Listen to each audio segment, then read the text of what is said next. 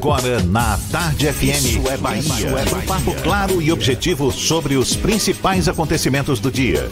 Um programa com a marca do Grupo A Tarde de Comunicação e do Bahia Notícias. Para botar tempero no começo da sua manhã. Isso é Bahia. Isso é Bahia. Isso é Bahia. Apresentação: Jefferson Beltrão e Fernando Duarte. Isso é Bahia. Oferecimento. Começou a maior promoção de pisos e porcelanatos. É o Bota Fora Ferreira Costa. Autosar de veículos. Seminovos com IPVA 2020 grátis. Shopping Bela Vista, segundo piso. Escola SESI. Você constrói o seu mundo. Matrículas abertas. Ensino fundamental e médio. Que maravilha! Salve, salve, bom dia! Seja bem-vindo. Estamos começando mais um Isso é Bahia e vamos aos assuntos que são destaque nesta quarta-feira, 13 de novembro de 2019. Cientistas contestam liberação de consumo de pescados. Salvador tem o primeiro caso suspeito de intoxicação por óleo nas praias.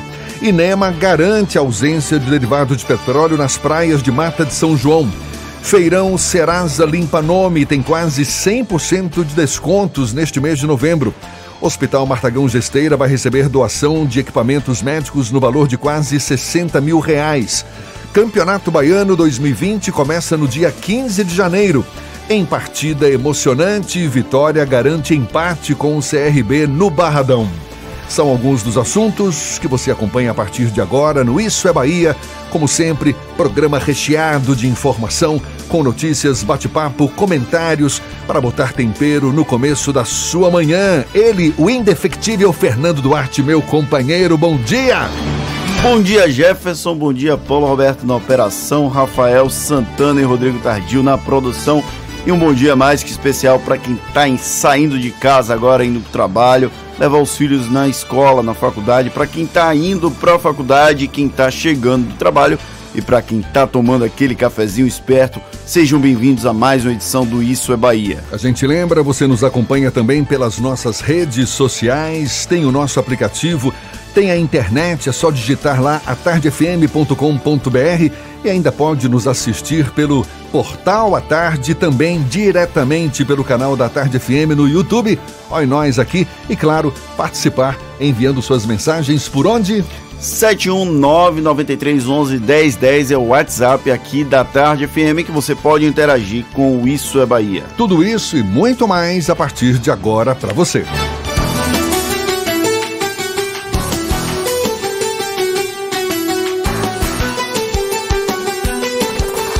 Isso é Bahia. Previsão do tempo. Previsão do tempo. Previsão do tempo. A quarta-feira começou com chuva aqui na capital baiana, céu nublado, parece que a chuva já deu um tempo, sol ameaçando despontar na cabeça das pessoas. Letícia Rocha, por favor, chegue mais. Previsão do tempo para esta quarta, Letícia, bom dia.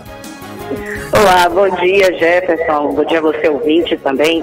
Tem passagem de frente fria aí na costa do Nordeste que mudou a direção dos ventos, trouxeram umidade em direção à faixa litorânea, por isso já vemos mais nuvens nessa manhã de quarta-feira e já chove em muitos pontos da capital baiana. Além disso, tem possibilidade também de mais chuva à tarde e à noite também. Então prepare o guarda-chuva se você for trabalhar agora, voltar só mais tarde. E atenção, você motorista com a pista molhada e as poças d'água. Temos a mínima de 23 graus e a máxima de 31. Vamos agora para o Recôncavo, em Santo Antônio de Jesus. Tem sol entre nuvens agora pela manhã, mas deve chover à tarde e à noite também. A previsão é de mínima de 20, 19 graus e a máxima de 30. Procurando um ar-condicionado econômico? Conheça o split inverter da Midea que você encontra na Frigelar.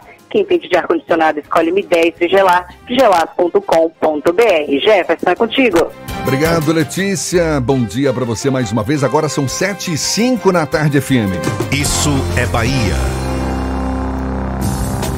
E o presidente da Câmara dos Deputados, Rodrigo Maia, do DEM, disse que se opõe a qualquer debate sobre a realização de uma nova constituinte no país. Essa ideia foi aventada pelo presidente do Senado e do Congresso, Davi Alcolumbre, também do DEM, após ser questionado se o parlamento daria prioridade à pauta da prisão em segunda instância. O assunto é tema do comentário político de Fernando Duarte.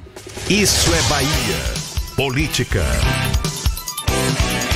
A Tarde FM. Pois é, Jefferson. Ontem o presidente do Senado e presidente do Congresso Nacional, Davi Alcolumbre, saiu com essa proposta, tirou essa proposta esdrúxula da cartola numa tentativa de viabilizar a prisão em segunda instância. Isso porque há um debate no ambiente jurídico se a questão da prisão a partir de sentença transitada em julgado é uma cláusula pétrea da Constituição. Boa parte dos juristas brasileiros acreditam que é sim uma cláusula pétrea. Depois que o Davi Alcolumbre propôs isso, a assessoria da presidência do Senado negou que haja intenção do presidente do Senado em convocar uma nova constituinte. Mas aí aconteceu o seguinte: houve um novo encontro entre Davi Alcolumbre e a imprensa e ele reforçou que não descartava uma nova constituição no Brasil. Lembrando que esse contexto em que Davi Alcolumbre propõe uma nova constituinte é um contexto em que envolve a questão da prisão em segunda instância. Há um debate tanto na Câmara quanto no Senado para que haja uma revisão constitucional permitindo que a prisão seja a partir de segunda instância e não em transitado em julgado como acontece agora a partir do entendimento da última semana do Supremo Tribunal Federal.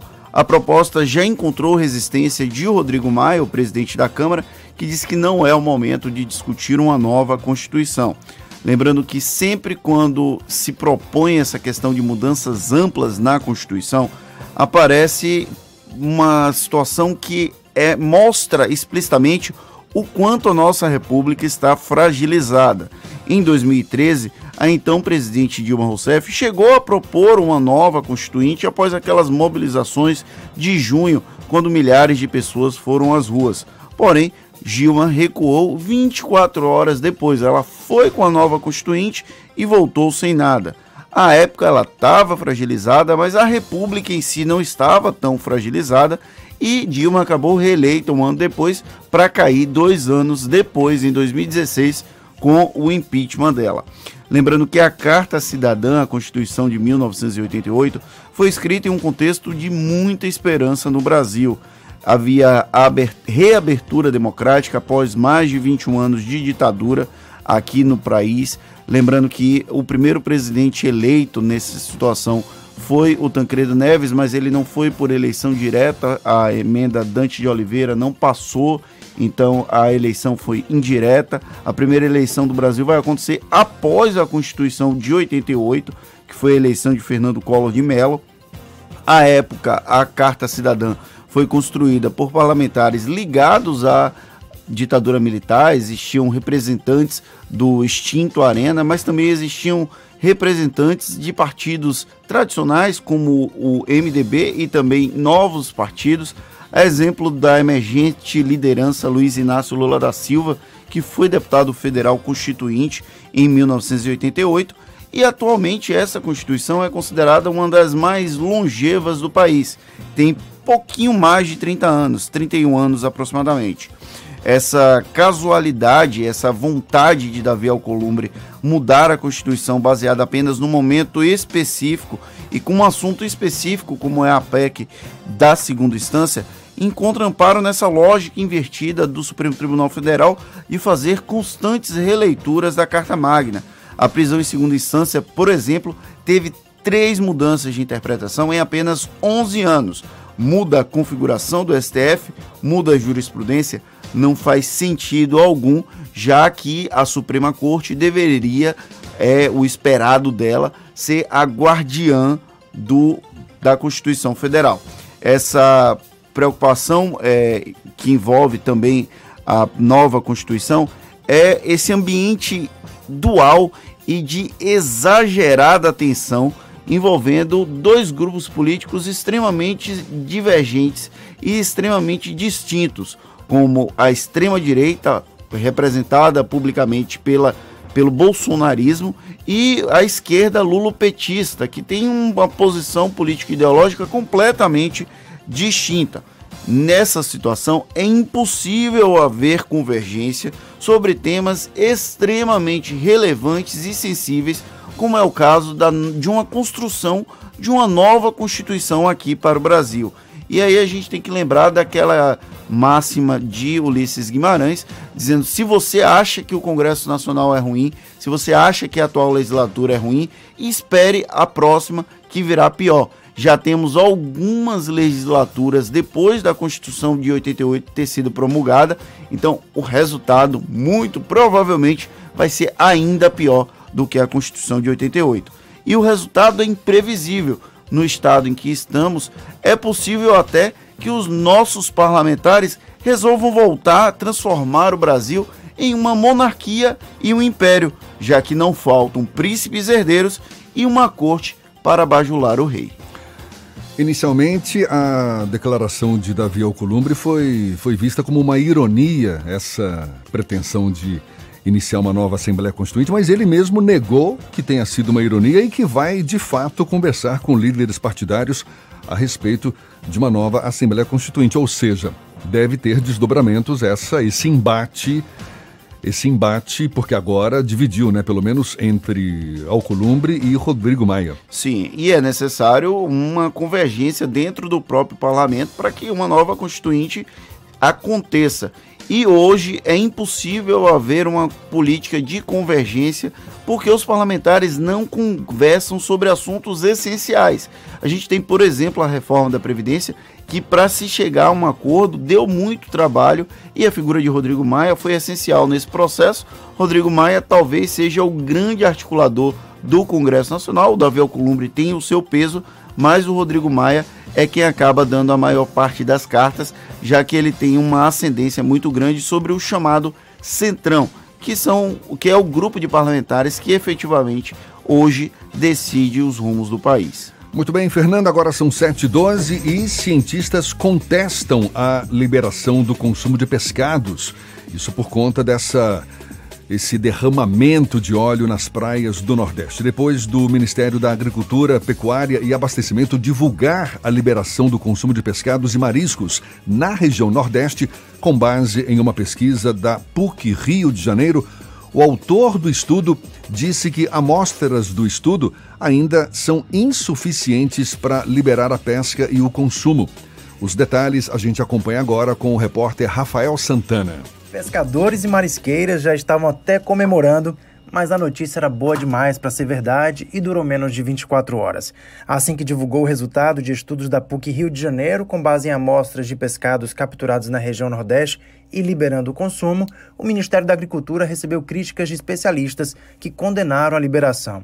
O próprio autor da pesquisa, o professor e coordenador do Laboratório de Estudos Marinhos e Ambientais da PUC do Rio de Janeiro, Renato Carreira, discordou da postura do governo federal. Nosso laudo não pode ser generalizado. Ele deve levar em conta apenas as amostras que a gente analisou, né, dos lotes de pescados que foram recebidos e para aquelas espécies em particular. Não pode ser extrapolado para todo e qualquer tipo de pescaria que é realizado no Nordeste. O coordenador da pesquisa da PUC Rio, Renato Carreira, detalha como foi feito o estudo e as espécies analisadas. Nós analisamos hidrocarbonetos policíclicos aromáticos, ou HPAs. São compostos que têm a maior preocupação ambiental porque eles são mais acumulados nos organismos e são compostos mais tóxicos. As amostras que a gente analisou, eles, elas revelaram uma baixa concentração desses hidrocarbonetos. Isso não é muito surpresa, porque na realidade os peixes que a gente analisou, que envolve é, pargo, garopa, dourado, são espécies budião, são espécies de peixes mais oceânicos e que há uma menor probabilidade de contato com as áreas mais contaminadas. A Bahia Pesca, empresa ligada à Secretaria de Agricultura da Bahia, informou que para preservar a qualidade do pescado e a saúde da população, a recomendação é de que as pessoas não pesquem ou coletem mariscos em lugares onde tenha sido encontrada a presença de óleo. Rafael Santana para o Isso é Bahia. Ou seja, ainda todo cuidado é pouco em relação ao consumo e à captura de pescados e mariscos em áreas contaminadas por esse óleo que ainda atinge o litoral nordestino e também o estado do Espírito Santo. Essas amostras do estudo da PUC Rio foram coletadas em estabelecimentos nos estados da Bahia, Ceará, Pernambuco, também Rio Grande do Norte, nos dias 29 e 30 de outubro, e das 21 amostras, apenas 12 tiveram o laudo divulgado. O resultado das outras nove amostras deve sair nesta quarta-feira. E olha só, a professora Peraí, não, não é nada de professora. Salvador registrou o primeiro caso suspeito de intoxicação relacionado ao contato com esse óleo que atinge as praias da região baiana. De acordo com a Secretaria Municipal de Saúde, a paciente, a professora Tailane Santos, aí sim, professora Tailane Santos, de 28 anos, teve quadro de tontura, dor de cabeça, vômitos, mal-estar e vermelhidão na pele. Ela, inclusive, deu entrada na unidade de pronto atendimento de Itapuã no último dia 6, relatando possível contato com óleo. No fim de outubro, uma bióloga voluntária que trabalhou na limpeza da praia de Estela Mares também relatou mal-estar. Carla Cicenes, de 49 anos, disse que os olhos ficaram irritados e a pele empolada. Ela teve ainda um princípio de sinusite e dor de barriga. Em Pernambuco, foram ao menos 19 casos de intoxicação de voluntários. E o último boletim do INEMA, Instituto do Meio Ambiente e Recursos Hídricos, garante que as praias de Mata de São João, no litoral norte, atingidas pelo óleo há um mês, não sofreram qualquer tipo de dano.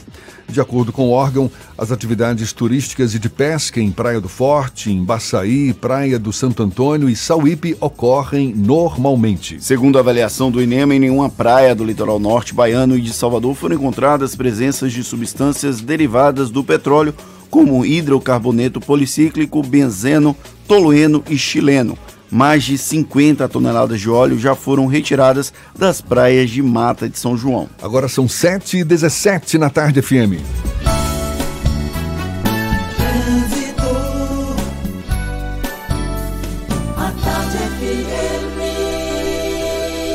Oferecimento: Monobloco, o pneu mais barato da Bahia. 0800 111 7080. Link dedicado e radiocomunicação é com a Softcomp. Chance única Bahia VIP Veículos. O carro ideal com parcelas ideais para você. Você já está circulando de carro por aí? Vai pegar o carro já já? Então a gente tem sim informações sobre o fluxo de veículos na Grande Salvador. Cláudia Menezes levantou cedinho, mas ainda não levantou o voo e possivelmente não deve levantar. Hoje o tempo está meio instável, né, Cláudia? Bom dia. Verdade, Jefferson, bom dia para você também, um bom dia para Fernando, toda a turma do Isso é Bahia. Realmente, manhã chuvosa aqui na região do aeroporto, por exemplo, choveu bastante, né, agora cedo. Então a gente vai esperar um pouquinho para levantar o voo. Orientações do piloto, viu, Jefferson? Olha, paralela com lentidão na passagem pela estação Flamboyant e no final da avenida em direção à rodoviária. Mas são trechos curtos, ainda então não vale um desvio. A Orla tem trânsito intenso também em Pituaçu e Armação, sentido Pituba. Na BR-324 tem trânsito carregado no sentido Salvador, entre Valéria e Pirajá. Você vai levar aí uns 25 minutos para passar por esse trecho, mas não vale um desvio para a suburbana, porque além da pista ser mais estreita, tem lentidão lá também desde o Lobato. Então, se você está saindo de Simões Filho e quer chegar na rótula do Abacaxi pela BR-324, você vai chegar mais rápido. Tigo 5X da Caoa Cherry, o SUV vencedor dos dois principais comparativos de 2019, superando Audi Q3, Honda HRV, Hyundai Creta e Jeep Renegade. É contigo, Jefferson.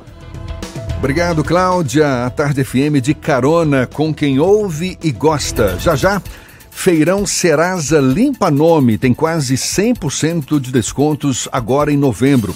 Hospital Martagão Gesteira vai receber doação em equipamentos médicos no valor de quase 60 mil reais.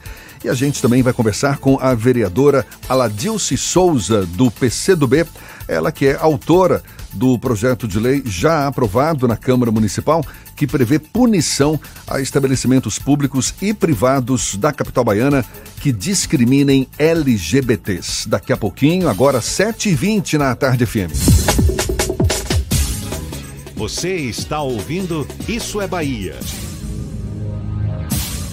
Só a Caoa tem preços incríveis. HB20 nova geração 2020 a partir de R$ 46.490. Mais documentação e IPVA 2019 grátis. Aproveite também. Creta Atitude 2020 1.6 automático por R$ 72.490. Visite HMB Caoa Lauro de Freitas, Rua Luiz Antônio Nogueira 75, Centro. Telefone 3032 2350 ou consulte caoa.com.br. No trânsito dê sentido à vida. A Natuzzi Editions apresenta na Casa Cor 2019 o Sofá Triunfo, uma experiência ergonômica de conforto sob medida, uma tecnologia inovadora que dá a você a opção de escolher individualmente o movimento de encosto, assento e apoio dos pés por meio do sistema de automação acionado pelo celular. Confira no ambiente assinado pelo arquiteto Marlon Gama ou conheça a linha completa de móveis italianos Natuzzi produzidos na Bahia em nossa loja na Alameda das Esfatórias, 618. Natuzzi Editions, o nome do conforto desde 1959. Chance única Bahia VIP. Não deixe passar. Corra para aproveitar. Super lotes de seminovos com parcelas ideais para você. Lote 1, Sandero Agile ou Siena Fire com parcelas de 399. Lote 2, Etios HB20 ou Lifan X60, parcelas de 799. Lote 3, Renegade e X35 ou Corolla, parcelas de 999. Bahia VIP Veículos, Avenida Barros Reis Retiro. Fone 3045 5999. Consulte condições na concessionária. No trânsito, a vida vem primeiro. Se o corpo é magro, se o músculo é fraco, o que a gente quer? Saúde! Porque a gente quer? Saúde!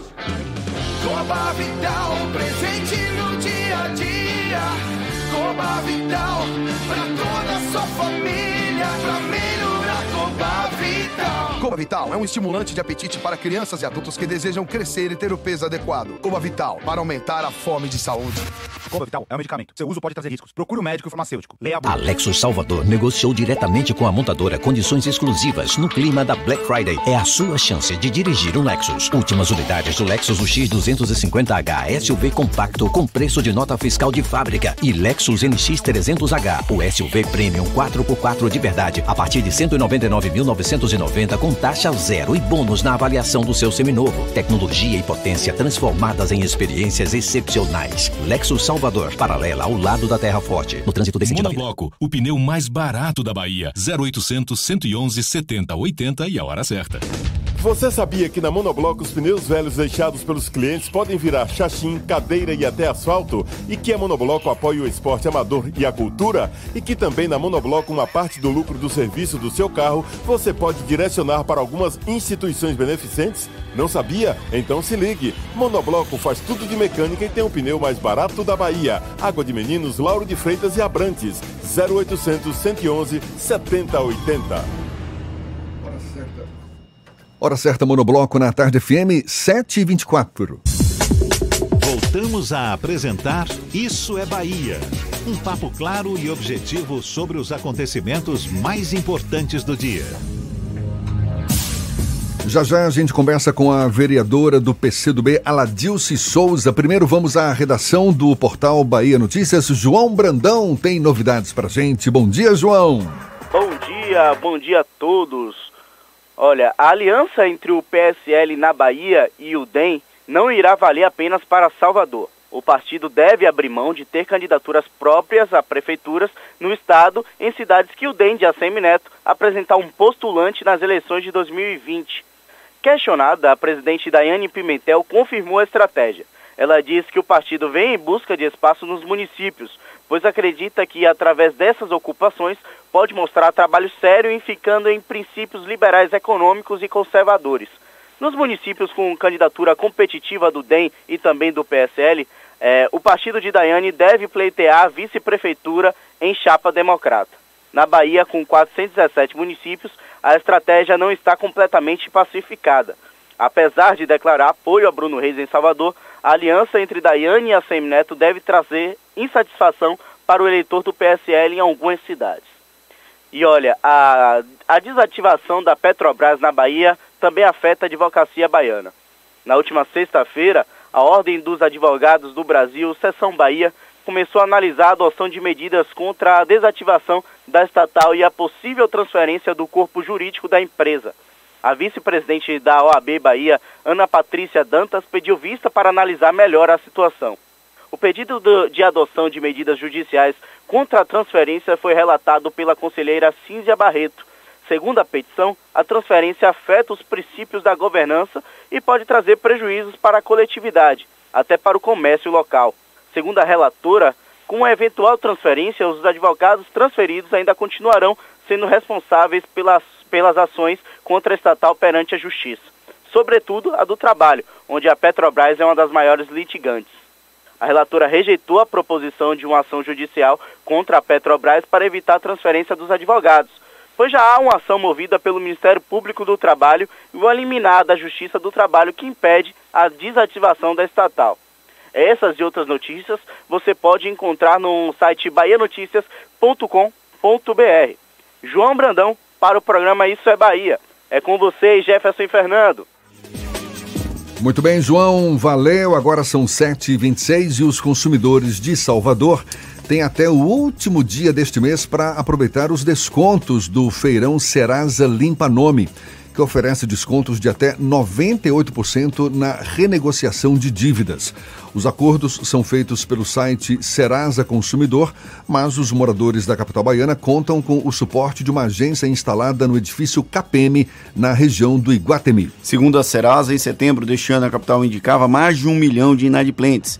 De acordo com os organizadores do feirão, a iniciativa facilita o processo de renegociação de dívidas em um único local que reúne 30 empresas, como Santander, Itaú, Net, Claro, Sky, Nextel, Oi, entre outras. E o Hospital Martagão Gesteira vai receber hoje uma doação em equipamentos médicos da Receita Federal no valor de 57 mil reais. O material doado foi apreendido pelo órgão no ano passado. A ação vai ser realizada logo mais às 10 horas da manhã no terminal de cargas do aeroporto de Salvador. De acordo com o hospital, as doações vão ajudar a atender mais de 80 mil crianças, além de realizar mais de 500 mil atendimentos. Entre os equipamentos doados estão um broncoscópio, sensor de oxigênio, pinça de uso médico e monômetro digital para teste de vazamento. Agora são 7h27, está à espera da sanção do prefeito ACM Neto o projeto aprovado há mais de dois meses na Câmara Municipal de Salvador, que prevê punição administrativa a estabelecimentos públicos e privados da capital baiana, além de agentes públicos que discriminem LGBTs. A autora do projeto, a vereadora Aladilce Souza, do PCdoB, é nossa convidada aqui no Isso é Bahia. Seja bem-vinda. Bom dia, vereadora. Bom dia, Jefferson. Bom dia, Fernando, Rodrigo. Bom dia, ouvintes da Tarde FM. Só para a gente entender melhor, esse projeto ele tramitava na casa já há dois anos, mas o texto original de iniciativa do vereador Maurício Trindade, do DEM, era de 1997, ou seja, há mais de 20 anos que tentava se aprovar um projeto de lei nesse sentido na Câmara? Na verdade, Salvador já dispunha de uma lei que foi de autoria do vereador Maurício Trindade, em 97, embora a lei não, não tenha sido regulamentada, mas o que nós fizemos agora, em 2017, a pedido do segmento das lideranças do movimento LGBT em Salvador, foi é, fazer um projeto alterando essa lei, atualizando, porque uma lei de 97 tinha é, muita defasagem. E que não estava sendo colocado não em prática. Não estava sendo colocado não em prática. tinha sido regulamentado. Então, nós fizemos esse projeto e em 2017 tramitou durante dois anos com muita dificuldade, né? um debate muito intenso na Câmara. Passou um ano na Comissão de Constituição e Justiça, na CCJ. Foi muito emendado, quase todos os vereadores e vereadoras da comissão pediram vistas e modificaram o projeto. Passou depois mais um ano na Comissão de Orçamento e, ao final, nós tivemos o projeto aprovado é, ele seguiu para a sanção, porque como foi muito emendado, demorou um pouco do dia da aprovação para seguir para a sanção. Foi no dia 6 de novembro e o, o, prefeito tem até o dia 28 agora desse mês para sancionar. E deixou de fora igrejas e associações religiosas, então, fora dessa houve punição. uma resistência muito forte do segmento, você sabe que a, as igrejas né, têm um peso na Câmara e, e fizeram uma, tiveram uma resistência muito grande e o próprio, em acordo com o próprio segmento, com as lideranças, é, nós a, essa emenda de, apresentada pelo segmento das igrejas evangélicas foi retirada é, as igrejas ficam é, de fora. Não fica meio capenga, não? Eu acho, eu acho. Eu espero que nesses, nesses templos não seja praticada nenhuma, nenhuma, nenhum ato, nenhuma é, nenhuma ação homofóbica, né, Porque se o, objetivo, se o objetivo é punir quem discrimina o, os LGBTs, deveria ser extensiva essa punição a todos. Pois é. Estou aqui Mas, jogando para a senhora comentar. Enfim, foi o que nós tiver, tivemos condição de aprovar. Nós sabemos que a gente tem ainda, e Salvador é uma cidade que tem um. A, a, a, os LGBTs sofrem muito, é a capital que mais mata é, pessoas por sua identidade de gênero, por sua orientação sexual. Então, é, esse projeto visa exatamente garantir o artigo 5 da Constituição de que todas as pessoas têm que ter direitos iguais de viver em sociedade. E esse segmento ele é, é muito é excluído de ambientes, ele não tem é, condição plena de viver, garantia plena dos direitos. Então, e aqui Salvador, é, está provado por esse embate que nós tivemos na Câmara, que ainda há forte resistência e nós esperamos que a lei ajude a lidar com esse problema. A lei prevê sanções administrativas para estabelecimentos que cometam, ou uh, estabelecimentos públicos e privados e agentes públicos que cometam algum tipo de discriminação com o segmento LGBT. Que tipo de punições é, é, são esperadas nesse tipo de legislação? São é, punições como multas. Multas, se houver reincidência, essas multas deverão crescer e até a perda de alvará. Essas, essas são, seriam as sanções administrativas. Essas, essa denúncia ela deverá ser encaminhada à Secretaria de Reparação, né, ou, ou diretamente à Secretaria, ou a, a algum órgão da prefeitura que lide com as pessoas LGBT. Nós temos o Conselho de Direitos das Pessoas LGBTs, nós temos, nós vamos ter centros, temos centros né, de apoio. Então essa rede deve ser é, os locais onde as pessoas. E está se pensando também em criar um, um, um disque, é, um, um canal direto com o executivo. Desse, esses detalhes de como vai ser operacionalizado de, estarão, estavam no projeto de lei, mas foram remetidos para regulamento. Esse então foi, a regulamentação vai caber à Prefeitura A Prefeitura, junto com o Conselho, que inclui as pessoas, as lideranças do movimento, a sociedade civil. Mas isso não pode provocar que a legislação seja mais uma lei para inglês ver, já que acontece com uma frequência muito grande da prefeitura demorar para regulamentar leis aprovadas é. pela Câmara? Pois é, Fernando, isso depende muito da organização e da mobilização da sociedade, como qualquer lei. Né? Nós temos muitas leis boas, mas se não houver um, é, uma permanente vigilância da sociedade, da população e cobrança e pressão, inclusive da Câmara, porque eu, eu, eu tenho de, de, vários projetos de lei que a gente aprova e a gente tem que, como no popular, correr atrás para que seja regulamentado e para que seja cumprido. Então é nosso papel também, tanto da Câmara como da sociedade civil. Eu acho difícil ser uma lei, dessa lei ficar letra morta, porque o segmento está muito mobilizado. Foi o segmento que pautou a Câmara. Nós temos diversos, temos um movimento forte. Eu quero destacar aqui o papel da, da UNA LGBT, né, que, e do Conselho das Pessoas, é, Conselho LGBT, que tem diversas instituições que foram eles, né, dezenas, que chegaram à Câmara e pediram para que eu apresentasse esse projeto e outros vereadores e vereadoras abraçaram, como Marta Rodrigues, como Suíca, como Moisés Rocha, Hélio Ferreira, é, Silvio Humberto, abraçaram o projeto Ou também. Ou seja, a oposição, o governo é, teve uma resistência A oposição, grande. não, não, olha, nós, nós tivemos também muitos vereadores da, do, da bancada do governo, Carvalhal, é, é, Fer, Paulo Magalhães, o próprio Geraldo Júnior, diversos é, que tiveram uma posição. A resistência maior foi dos, dos, segmentos que a gente pode chamar hoje, que são de. que representam essa corrente de, de ódio que nós temos no país, mais à direita, né? E é, que estão também na bancada do prefeito. E da, dos vereadores ligados a- às religiões, Agora- né, especialmente as religiões evangélicas. Então, essa foi a resistência. Então, não é uma questão aí de bancada de oposição, bancada de situação. A gente tem que fazer justiça. Vereadora. Mas é uma, é uma questão que é, é, se trata de, de nós olharmos, né, fazer um gesto de solidariedade com esse público. Vereadora. Porque tem sofrido muito Salvador.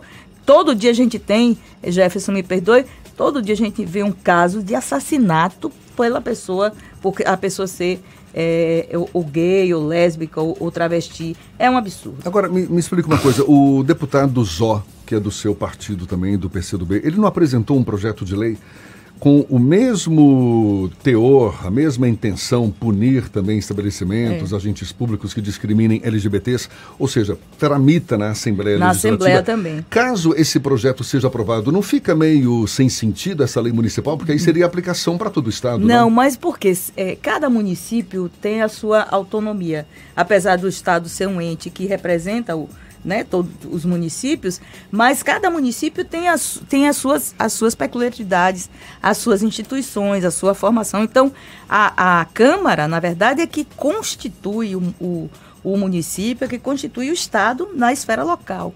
Então, não há, não há prejuízo da, da nossa legislação. Porque você pode ter, num município, apesar de ter a lei estadual, mas num município você pode ter um determinado formato, em outro outro formato. Depende da- das forças políticas, das instituições, de como as, as- os arranjos né, eh, jurídicos, políticos são feitos em cada município. Há diferença. E há autonomia dos municípios para fazerem isso. E existe alguma chance de, por exemplo, o, a, a esse tipo de matéria também é tratado no Congresso Nacional e da Prefeitura vetar, por exemplo, amparado nesse tipo de.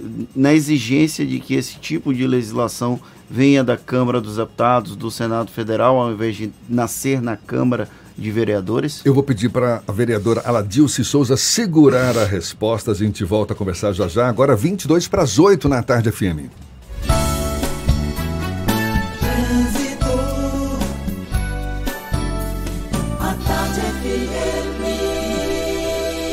Oferecimento: Monobloco, o pneu mais barato da Bahia. 0800 111 7080. Link dedicado e radiocomunicação é com a Softcomp. Chance única Bahia VIP Veículos. O carro ideal com parcelas ideais para você. A gente volta a falar com Cláudia Menezes, de olho nos motoristas. Cláudia.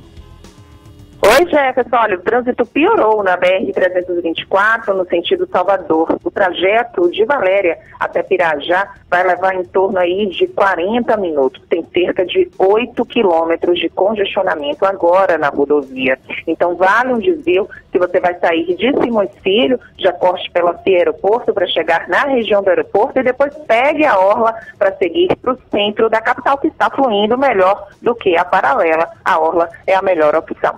Começou o esquenta Golden Friday. A Black Friday da Fast Shop. Aproveite agora as ofertas antecipadas dos melhores produtos e marcas. Procure pelo selo na loja, no site ou no app Fast Shop. É contigo, Jefferson. Obrigado, Cláudia. Tarde FM de carona com quem ouve e gosta. Você que já está aí na expectativa pelo próximo Campeonato Baiano, fique sabendo que vai começar no dia 15 de janeiro. A gente dá os detalhes já já. Também vamos falar do Vitória. Teve uma partida emocionante ontem no Barradão. Pelo menos garantiu empate com o CRB. E também vamos retomar o, o bate-papo com Aladilce Souza, vereadora do PCdoB, nossa convidada nesta manhã aqui no Isso é Bahia. Agora 21 para as 8 na tarde FM. Você está ouvindo Isso é Bahia.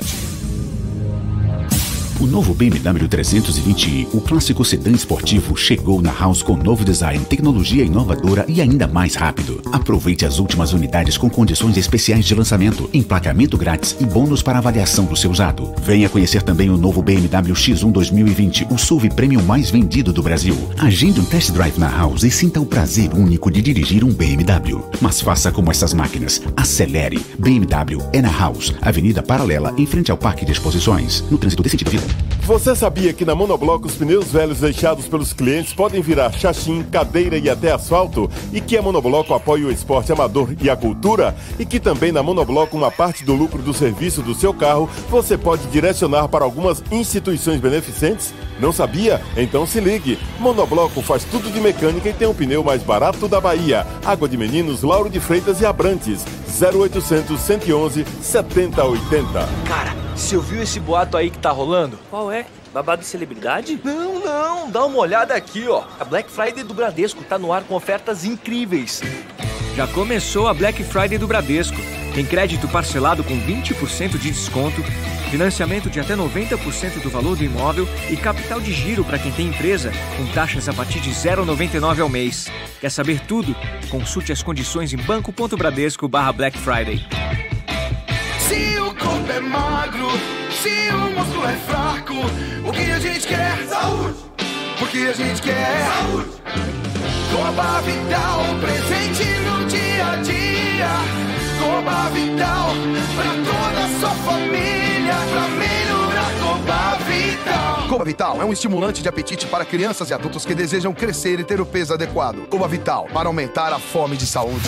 Coba Vital é um medicamento. Seu uso pode trazer riscos. Procure o um médico e farmacêutico. Leia a bula. Alexo Salvador negociou diretamente com a montadora condições exclusivas no clima da Black Friday. É a sua chance de dirigir um Lexus. Últimas unidades do Lexus UX 250H SUV compacto com preço de nota fiscal de fábrica e Lexus NX 300H, o SUV Premium 4x4 de verdade, a partir de 199.990 com taxa zero e bônus na avaliação do seu seminovo. Tecnologia e potência transformadas em experiências excepcionais. Lexus Salvador, paralela ao lado da Terra Forte, no trânsito desse Central Papelaria, os melhores preços e a maior variedade em material escolar e escritório da Bahia e a hora certa. Agora faltam 20 minutos para as 8 horas. A Tarde FM, quem ouve gosta. Um bom dia para você.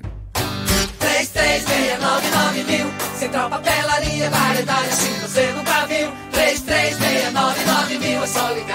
3369 mil Central Papelaria, você encontra tudo em material escolar Tudo pro seu escritório, variedade fácil de estacionar 3369 Ligue 3369 mil, a maior variedade em material escolar e de escritório. Central Papelaria Lauro de Freitas. 3369 mil Voltamos a apresentar Isso é Bahia.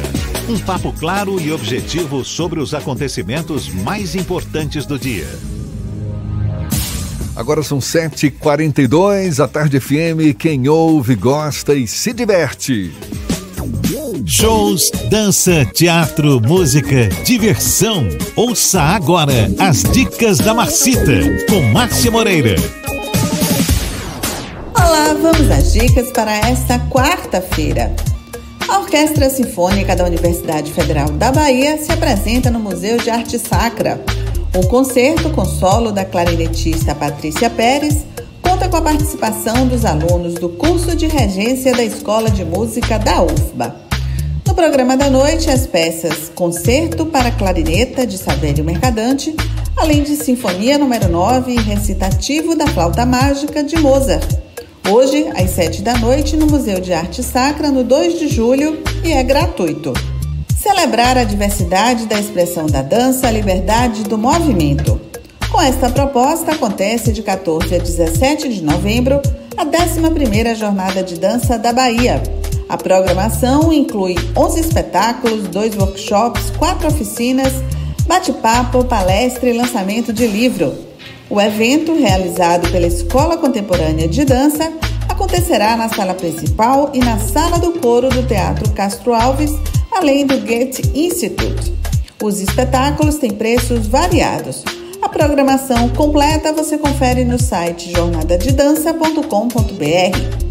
Últimos dias para se inscrever na 15ª edição da Bienal Naif do Brasil, que acontecerá entre agosto e dezembro de 2020 no Sesc Piracicaba, em São Paulo. Podem participar artistas brasileiros ou estrangeiros radicados no Brasil há mais de três anos e maiores de 18 anos que produzam obras caracterizadas pela estética naif. Cada artista pode inscrever até duas obras recentes. As inscrições podem ser feitas até 17 de novembro pelo site sescsãopaulo.org.br. Outras dicas você acompanha no meu Instagram, Dicas da Macita.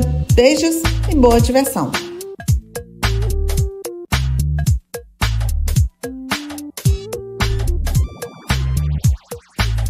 Isso é Bahia. Apresentação: Jefferson Beltrão e Fernando Duarte. A Tarde FM. Quem ouve, gosta. A gente retoma agora 7h45 o bate-papo, a conversa com a vereadora Aladilce Souza do PCdoB. Ela que é autora do projeto de lei já aprovado na Câmara Municipal que prevê punição a estabelecimentos públicos e privados da capital baiana, punição administrativa, punição também para agentes públicos que discriminem LGBTs.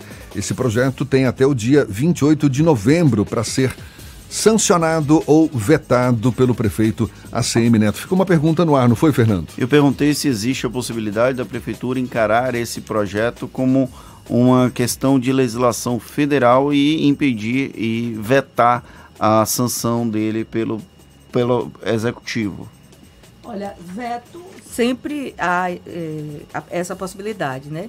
Especialmente nessa gestão do prefeito Assemineto que tem é, usado esse, esse né, mecanismo de vetar ah, projetos de lei aprovados pelo, pelo, pela Câmara é, já foram mais de 100 vetos, 120 por aí.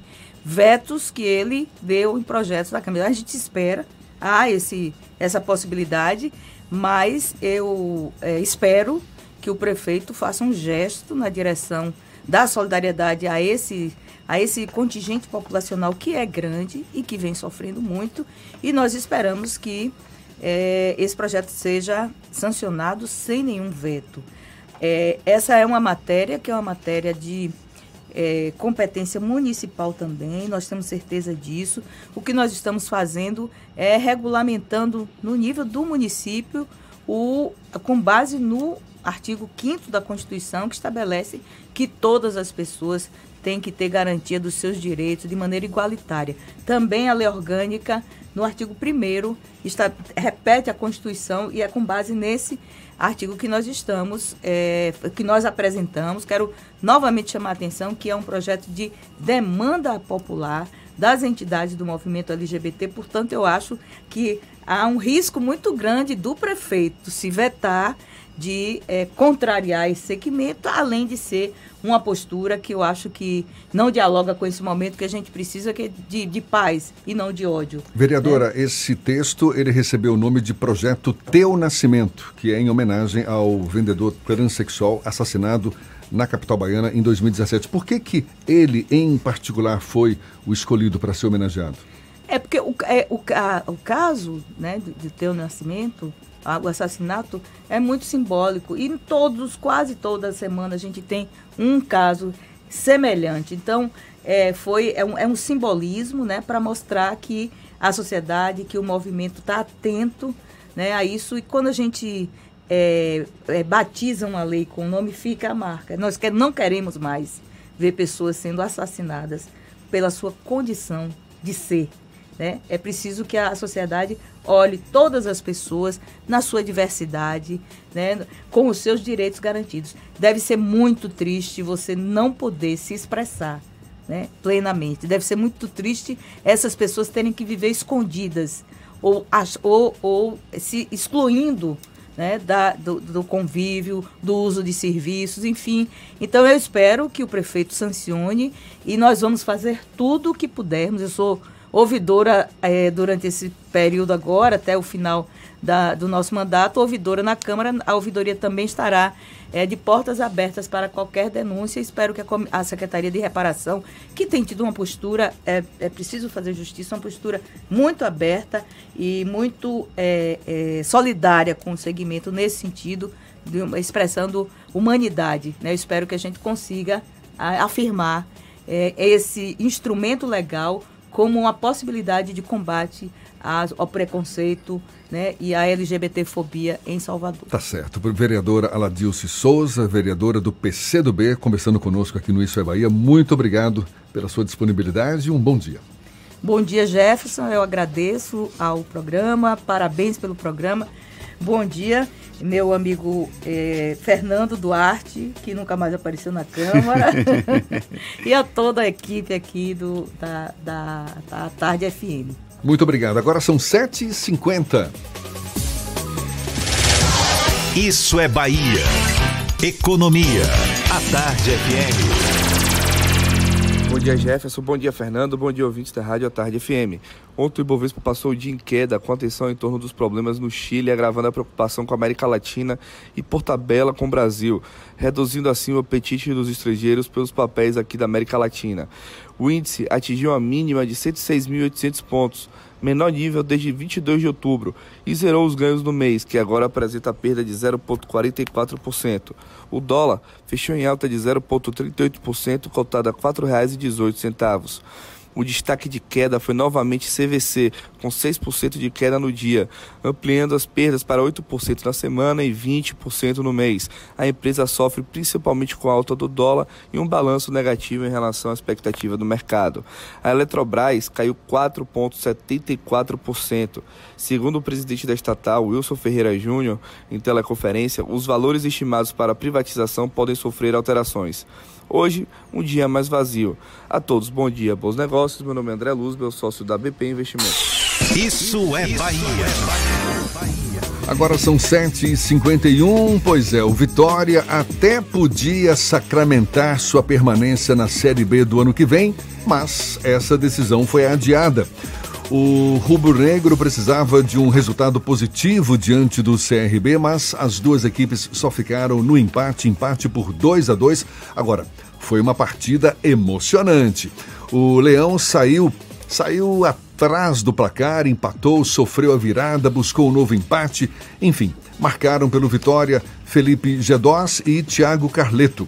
Com o resultado, o rubro-negro permaneceu na 13ª posição na tabela de classificação da Série B com 42 pontos a 7 pontos do Londrina, que é o primeiro time da zona de rebaixamento. O Vitória volta a campo na sexta-feira em duelo fora de casa. Desta vez vai encarar o América Mineiro. E tem novidade para o Campeonato Baiano de 2020. A Federação Baiana de Futebol divulgou o planejamento para a competição em um encontro realizado na sede da entidade em Salvador que contou com representantes dos 10 clubes participantes e da Polícia Militar e Ministério Público do Estado. A competição vai seguir a mesma fórmula deste ano, com início em 15 de janeiro e fim no dia 26 de abril. Entre os clubes participantes estão Bahia, Vitória, Jacuipense, Bahia de Feira, Juazeirense, Fluminense de Feira, Atlético de Alagoinhas, Jacobina, Vitória da Conquista e o estreante Docimel, campeão da Série B estadual nesta temporada. Na primeira fase, os 10 clubes se enfrentam em turno único, sendo que quatro primeiros se classificam para as semifinais. Agora, sete minutos para as 8 horas e a gente dá uma passada também pela redação do Portal à Tarde. Jaqueline Suzarte tem novidades para gente. Bom dia, Jaque. Bom dia, Jefferson Fernando e todos os ouvintes do programa Isso é Bahia.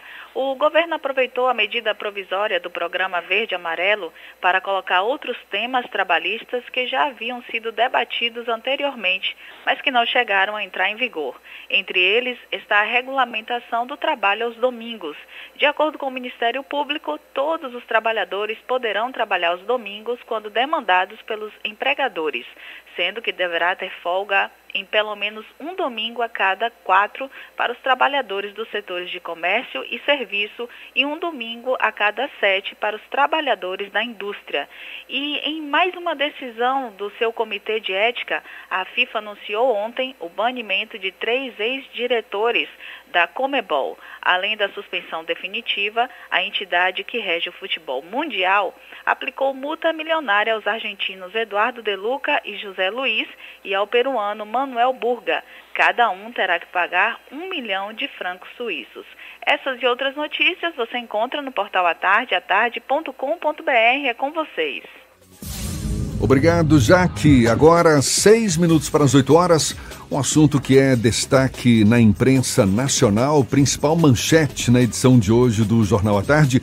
O presidente Jair Bolsonaro vai sair do PSL e criar um novo partido. Ele acabou confirmando a expectativa a expectativa do círculo de poder em Brasília e anunciou ontem, em reunião com aliados no Palácio do Planalto, que está deixando o PSL. O presidente afirmou que pretende criar um novo partido que deverá ser batizado de Aliança pelo Brasil. O presidente nacional do PSL, Luciano Bivar, ligado ao grupo que entrou em rota de colisão com Bolsonaro, disse não ter sido informado da decisão. Filho do presidente, o senador Flávio Bolsonaro já se desfiliou da legenda. O outro filho, Eduardo Bolsonaro, é um dos 18 deputados federais do PSL que enfrentam processo interno disciplinar acusado pelo grupo ligado a Bivar de agir para prejudicar a imagem da sigla. A pedido, aliás, o pedido de criação de um partido precisa ser protocolado no Tribunal Superior Eleitoral com o mínimo de 419.900 assinaturas em nove estados. Para participar do pleito de 2020, trâmites também devem estar cumpridos até março, seis meses antes das eleições. Esse assunto, a decisão de Bolsonaro de sair do PSL e criar um novo partido, a gente vai aprofundar um pouco mais também nesta edição do Isso é Bahia. Tem um comentário de Fernando Duarte já engatilhado, é daqui a pouquinho. Agora, quatro minutos para as oito na tarde, FM.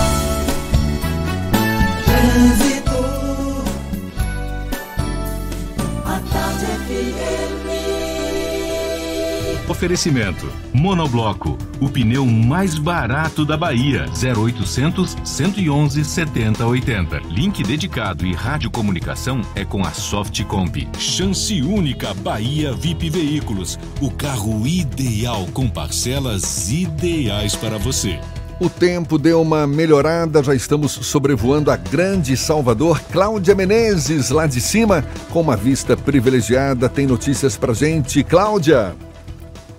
Tenho sim, pessoal. A gente acompanha agora a movimentação na BR-324. Estamos sobrevoando aqui a região de Porto Seco, Pirajá. E registramos agora aqui um acidente, viu, com moto. Tem uma ambulância do SAMU aqui no local. O trânsito está muito complicado, aí um longo trecho de congestionamento na rodovia no sentido Salvador. Inclusive o motociclista está aqui no chão sendo atendido por uma equipe médica aqui na BR-324. Então, trânsito muito complicado no sentido Salvador, desde Valéria, muita lentidão.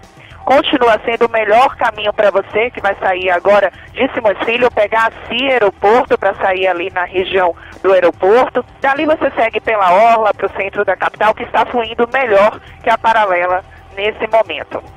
Peraí, o que são aqueles pontinhos amarelos ali na paralela? Ah, são os Minions. Eles invadiram o Natal do Shopping Paralela. Venha ver eles em ação até 26 de dezembro. É contigo, Jefferson. Obrigado, Cláudia. Tarde FM de carona com quem ouve e gosta. Agora, dois para as oito na Tarde FM. Você está ouvindo Isso é Bahia. Sair de fábrica com 78 anos de aventura é uma exclusividade de todos os carros Jeep. Definir os próximos caminhos dessa história está nas suas mãos. Isso é Jeep.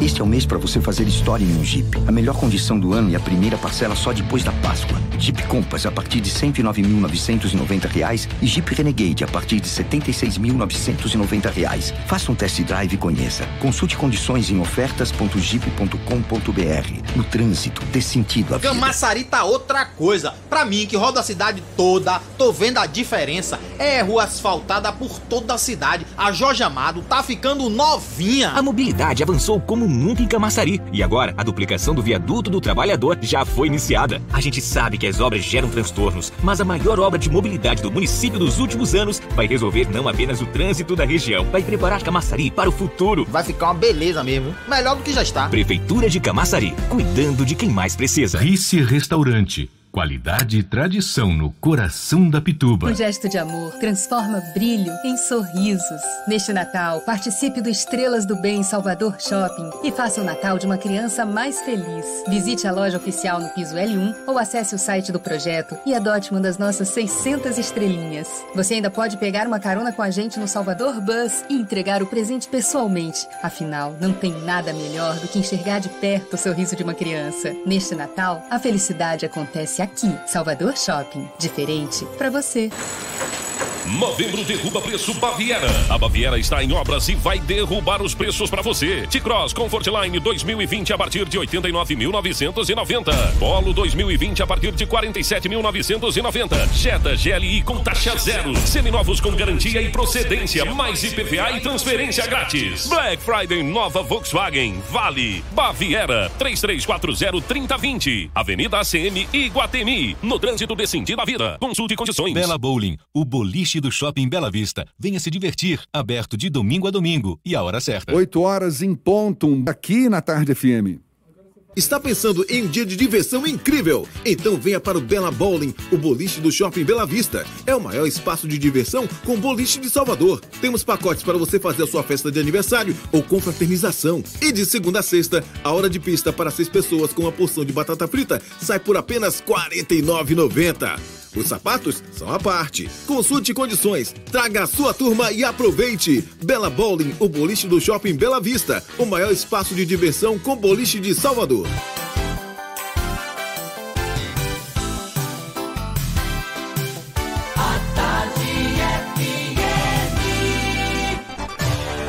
Atenção, emissoras afiliadas à Tarde FM.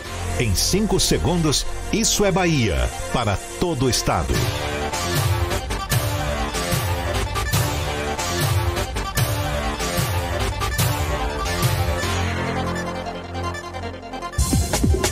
Ar, isso é Bahia.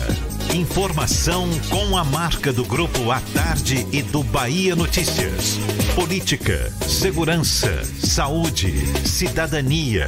Isso é Bahia. Apresentação: Jefferson Beltrão e Fernando Duarte. A Tarde FM. Quem ouve, gosta. Que maravilha! Salve, salve, bom dia! Seja bem-vindo. A partir de agora, Isso é Bahia em rede com emissoras de todas as regiões do estado. E vamos aos assuntos que são destaque nesta quarta-feira, 13 de novembro de 2019. Cientistas contestam liberação de consumo de pescados capturados em áreas atingidas por óleo. Salvador tem o primeiro caso suspeito de intoxicação por óleo nas praias. Inema garante a ausência de derivados de petróleo nas praias de Mata de São João. Gabaritos do Enem vão ser divulgados nesta quarta. Casos de dengue na Bahia crescem quase 660% neste ano. Ministério Público Eleitoral recorre de decisão judicial e pede cassação de Marcel Moraes. Isso é Bahia. Estamos, como sempre, recheados de informação. Temos notícias, bate-papo, comentários para botar tempero no começo da sua manhã e junto comigo, todo temperado Fernando Duarte. Bom dia! Bom dia, Jefferson. Bom dia, Paulo Roberto na operação, Rodrigo Tardio e Rafael Santana na produção.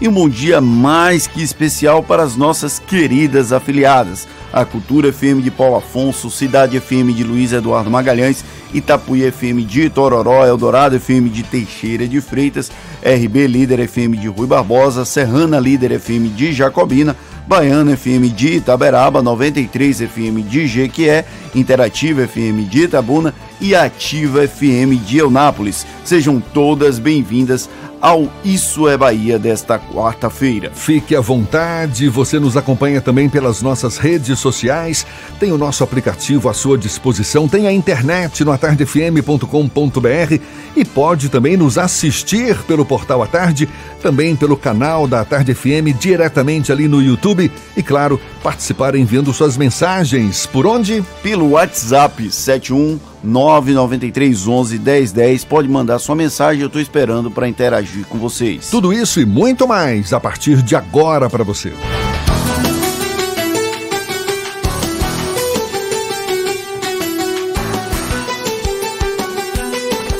Isso é Bahia. Previsão do tempo. A quarta-feira em Salvador amanheceu com céu nublado, chuva em algumas áreas, há previsão de novas pancadas de chuva ao longo do dia. A temperatura no comecinho da manhã era de 24 graus, agora já está um pouquinho mais quente. Por favor, ela que tem a previsão para o dia de hoje, chegando mais junto conosco. Por favor, cadê você? Ai. Eu esqueci o nome dela. Letícia Gente, Rocha. Letícia, me perdoe, me perdoe, mil perdões. Eu tô aqui ainda avoado. Fui falar do tempo e perdi o tempo. Seja bem-vinda, Letícia. Bom dia. Bom dia, Jefferson. Super perdoado, viu? Vamos pegar a estrada até Luiz Eduardo Magalhães, onde o calor está reinando, Jefferson. Para você ter noção, a previsão mínima hoje de lá é de 23 graus e a máxima de 39 graus com ventos de 18 quilômetros.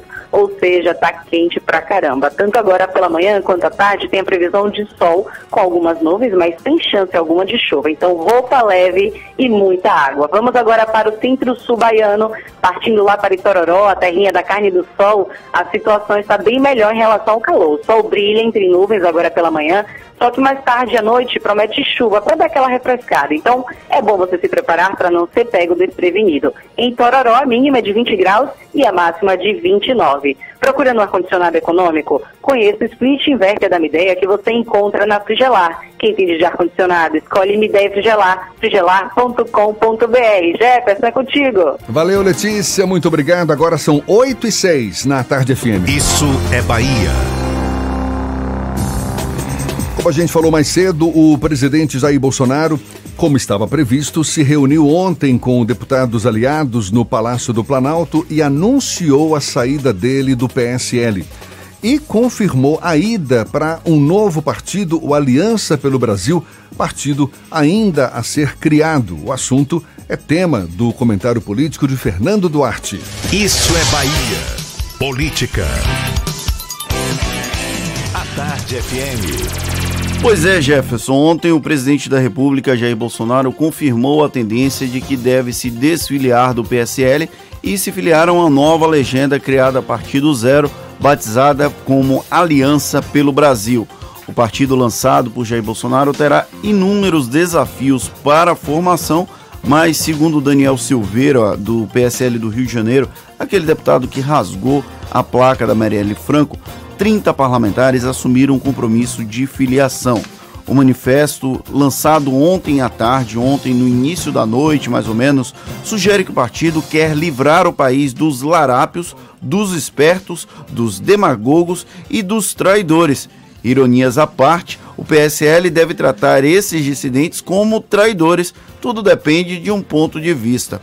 O documento sobre a fundação do partido dá sinais de que a legenda será de ultradireita, assumida dessa vez, já que o PSL não assumia esse posicionamento, e terá valores reacionários baseados no populismo e no personalismo puro. O Flávio Bolsonaro, senador do PSL do Rio de Janeiro e filho do presidente da República, Jair Bolsonaro, foi o primeiro a protocolar a desfiliação ao PSL. O Bolsonaro pai, o Jair, também deve seguir o mesmo caminho. O grupo terá cerca de seis meses para viabilizar quase 500 mil assinaturas, até porque tem uma margem de conferência. A, o TSE, o Tribunal Superior Eleitoral, ele faz uma conferência quase que individual das assinaturas, então por isso que a conta é um pouco maior em pelo menos nove estados. O TSE já deu indicações no passado que não aceitaria assinaturas digitais. O foco desse partido é recolher essas assinaturas através de aplicativos e através também de células na internet, páginas na internet.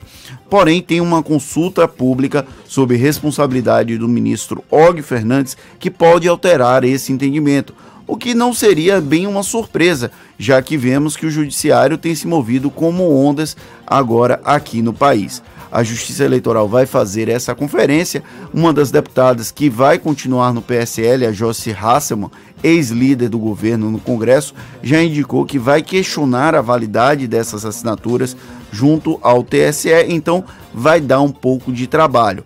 Lembrando que um outro partido que passou por um processo de fundação para abrigar um candidato à presidência da República foi, na verdade, é, é, era um projeto para abrigar uma presidente da República caso ela fosse eleita, que foi o Rede Sustentabilidade, demorou quatro anos para ser viabilizado.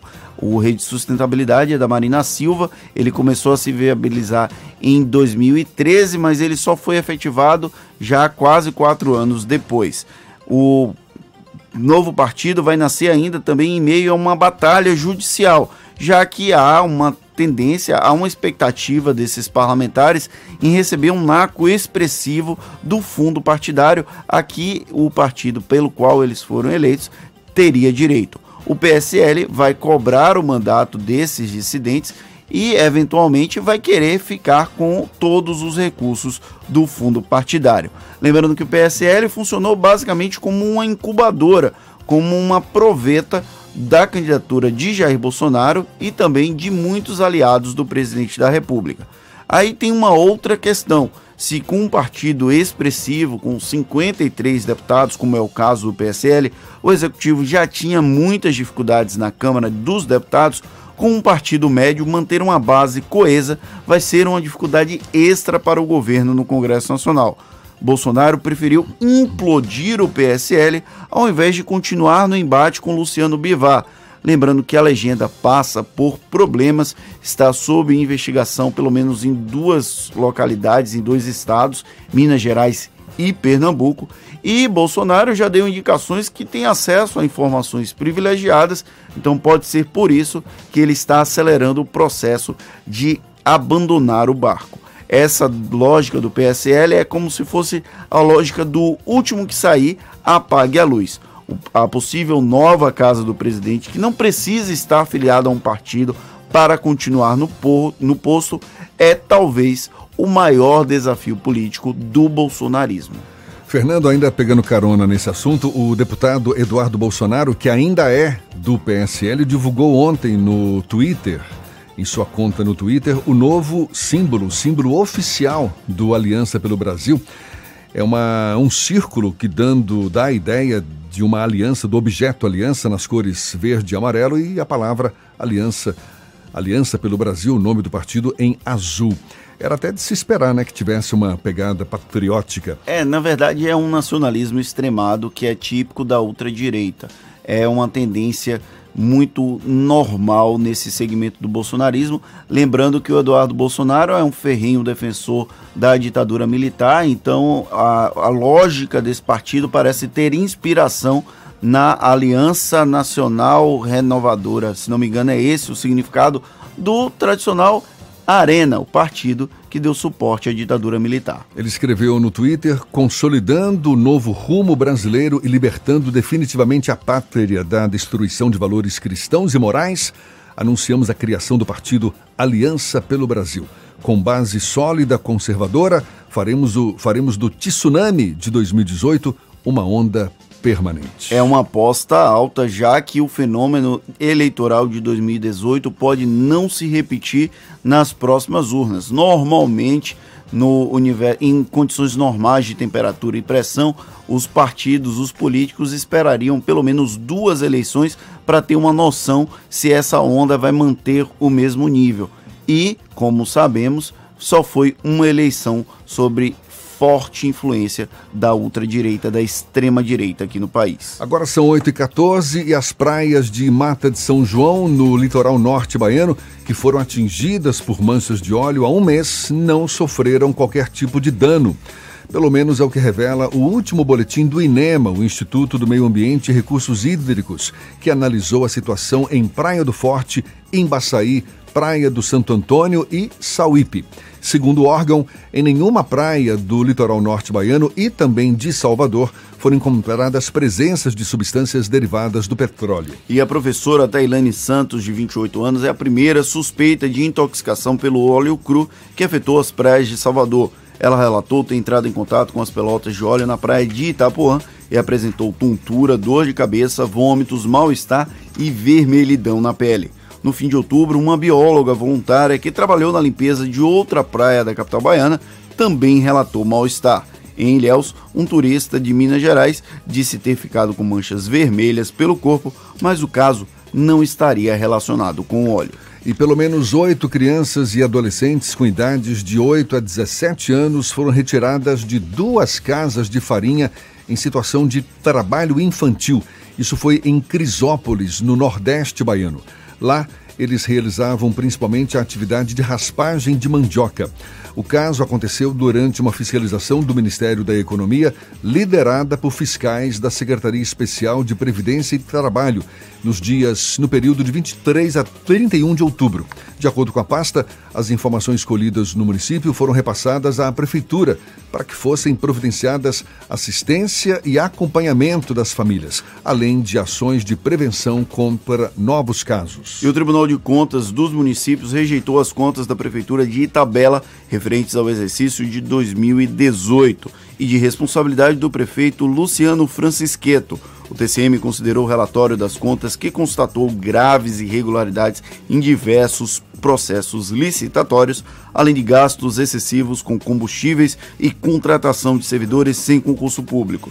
Luciano Francisqueto foi multado em 15 mil reais. O conselheiro substituto Antônio Emanuel de Souza, relator do parecer, determinou a formulação de representação ao Ministério Público do Estado contra o gestor para que seja apurada a prática de ato de improbidade administrativa. Ainda cabe recurso da decisão. Agora são 8h15 e temos informações também lá do portal Bahia Notícias. João Brandão, chega mais. Bom dia, João. Bom dia, bom dia agora para todo o estado da Bahia. Olha, a desembargadora Rosita Falcão pode definir o rumo da cobrança de Zona Azul no centro de Porto Seguro, no extremo sul da Bahia. A magistrada é responsável por analisar um agravo de instrumento impetrado pelo deputado estadual Jânio Natal, do Podemos.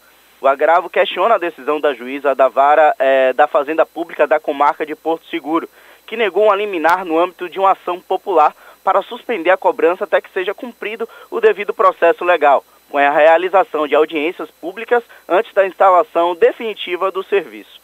A Zona Sul foi instituída na cidade em outubro deste ano, porém com um valor de R$ 4,00 por hora e horário de cobrança entre 8 horas e 24 horas.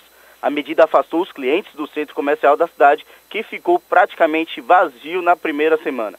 Em sua decisão, a juíza de primeiro grau argumentou que foi firmado compromisso em relação a questões como tarifação, redução de vagas e a eventual realização de estudo de viabilidade, com a previsão de um termo de ajuste de conduta a ser assinado após o recebimento do estudo. E tem notícia para quem trafega aí pelas estradas baianas. As estradas que cortam a Bahia, avaliadas com qualidade péssima ou ruim, aumentaram nos últimos cinco anos. Enquanto em 2015 o estado geral da malha viária do estado era de 5,9% péssimas e 3,6% ruins, neste ano os índices passaram para 6,5% péssimas e 16,2% para ruins. É, os dados são da pesquisa Rodovias, realizada anualmente pela CNT, a Confederação Nacional de Transportes. Também houve crescimento eh, no estado das rodovias consideradas pela CNT como ótimas. Elas passaram de 8,5% em 2015 para 10,5% em 2019. O índice de rodovias classificadas como regulares caiu desde 2015, em que eram 36%, e chegou aos 34,8% atuais. Já aquelas consideradas boas há cinco anos, após um pico de 38% no ano passado, fecharam este ano com índice de 32%. Essas e outras notícias você encontra no portal bahianoticias.com.br. João Brandão, para o programa Isso é Bahia. É com vocês, Jefferson Fernando. Valeu, João. Agora são 8 e 18 Já já a gente conversa com Júlio Ribas, diretor-presidente do Aeroporto Internacional de Salvador aeroporto que passa por reformas e deve ter sua capacidade ampliada em 50%. Primeiro, a gente inicia nosso giro pelo interior do estado. Maurício Dias, da Serrana Líder FM, fala da cidade do Ouro, Jacobina. Bom dia, Maurício. Bom dia, bom dia Jefferson, bom dia Fernando, bom dia a todos que acompanham o Isso é Bahia nesta manhã de quarta-feira. Foi sepultado em Jacobina no final da tarde de ontem o corpo da jovem estudante de 18 anos, Vitória Nascimento, encontrado boiando, boiando na manhã de ontem nas águas da barragem de Ponto Novo, região de Senhor do Bonfim, após a mesma sofrer uma queda quando estava na garupa de um jet ski supostamente pilotado por um empresário de banda de forró da cidade de Capim Grosso. O sepultamento aconteceu no cemitério Jardim da Saudade e foi acompanhado por centenas de pessoas depois de um rápido velório ocorrido em uma unidade anexa ao próprio cemitério. A morte da jovem estudante teve grande repercussão em todo o estado e abre agora uma discussão sobre a utilização de lanchas e motos aquáticas em rios, lagos e barragens em alguns municípios do interior do estado, sem que haja controle desses equipamentos por parte dos órgãos fiscalizadores. De acordo com familiares de Vitória e Nascimento ouvidos pela nossa reportagem, a mesma teria feito a primeira etapa do Enem a semana passada e se preparava para realizar as provas finais neste último domingo, porque sonhava em ingressar numa faculdade para realizar o seu tão desejado eh, curso de odontologia. O caso será investigado agora pela Polícia Civil de Senhor do Bonfim. Policiais civis da 16ª Coordenadoria de Polícia do Interior, com sede em Jacobina, desarticularam um grupo de traficantes responsáveis pela venda e distribuição de drogas no município. Foram presos durante a ação policial Flaviano Silva Neto, de 24 anos, Jonas de Jesus Batista, de 23 anos, e Davi Nunes Figueiredo de Oliveira, de 19 anos, sendo que este último já estava preso no complexo policial de Jacobina desde abril deste ano. Segundo os investigadores da Polícia Civil envolvidos nesta operação, o êxito das prisões se deve a denúncias anônimas feitas através do Disque Denúncia 181, cuja ligação é gratuita e a identidade do denunciante é preservada. De Jacobina, na região centro-norte da Bahia, da Rádio Serrana FM Grupo J Sidney de Comunicação, Maurício Dias para o Isso é Bahia. Maravilha, Maurício. Agora são 8h21 e os casos de dengue na Bahia cresceram quase 660% neste ano, Fernando. Exatamente, Jefferson. Esses casos tiveram um crescimento de quase 660% no período de 31 de dezembro do ano passado e 8 de novembro deste ano. É o que revela o último boletim divulgado pela CESAB, a Secretaria Estadual de Saúde. Enquanto no ano passado foram registrados quase 9 mil casos prováveis da doença, somente em 2019 já foram notificados 65 mil casos. Até o momento, 31 mortes por dengue foram confirmadas na Bahia em 17 cidades, incluindo Salvador, Feira de Santana, Paulo Afonso, Candeias, Rafael Jambeiro, Jacobina, entre outras. É, e os casos de chikungunya também cresceram no período de dezembro do ano passado até 8 de novembro deste ano, mas em ritmo menor. Os casos passaram de 4.200 para quase 8.700. Ritmo menor, mas assustador da mesma forma. Esses números representam um aumento de 102%. Até agora, há registro de oito mortes por causa da doença, sendo duas delas em Feira de Santana, duas em Candeias, três em Madre de Deus e uma em Salvador. Duas mortes por suspeita de chikungunya ainda permanecem sob investigação, uma delas em Salvador e outra em Candeias. Agora, 8 e 22 e a gente dá sequência ao nosso giro pelo interior do estado. Vamos ao sul da Bahia, para Itabuna. Evandro Lima, da Interativa FM. Bom dia, Evandro. Bom dia, Jefferson, Fernando. Uma ótima quarta-feira para todos os nossos queridos ouvintes do Isso é Bahia. Olha, Jefferson, com a chegada do navio MSC Fantasia no próximo sábado, dia 16, começa a temporada 2019-2020 de atracação de transatlânticos no Porto Internacional de Ilhéus. A previsão da Companhia das Docas do Estado da Bahia, a Codeba, é que o município registre até abril do próximo ano 20 escalas de navios com 70 mil visitantes. A Codeba publicou no dia 10 de outubro normativo que impede taxistas e motoristas de aplicativo que circulem pela área interna do porto para pegar passageiro ficou estabelecido que os turistas vão embarcar em ônibus até um ponto de apoio em frente ao Centro de Convenções Luiz Eduardo Magalhães, de onde poderão solicitar o transporte desejado para conhecer os atrativos da cidade. A decisão de não permitir a circulação e estacionamento dos veículos na área interna do posto do porto gerou protestos dos taxistas e motoristas de aplicativos. Falando direto da redação da Rádio Interativa, Evandro Lima para o programa Isso é Bahia. É com você, Jefferson. Valeu, Evandro. Agora, 8h24. E olha, o Aeroporto Internacional de Salvador tem passado por reformas. Parte das obras que deveria ter sido entregue em outubro será concluída em dezembro. Hoje, o terminal é o segundo mais movimentado do Nordeste, perde apenas para o aeroporto de Recife e, por conta das reformas ainda em andamento, deve ter sua capacidade ampliada em 50%. A gente fala mais sobre o Aeroporto Internacional de Salvador, conversando agora com o diretor-presidente do aeroporto, Júlio Ribas. Seja bem-vindo. Bom dia, seu Júlio.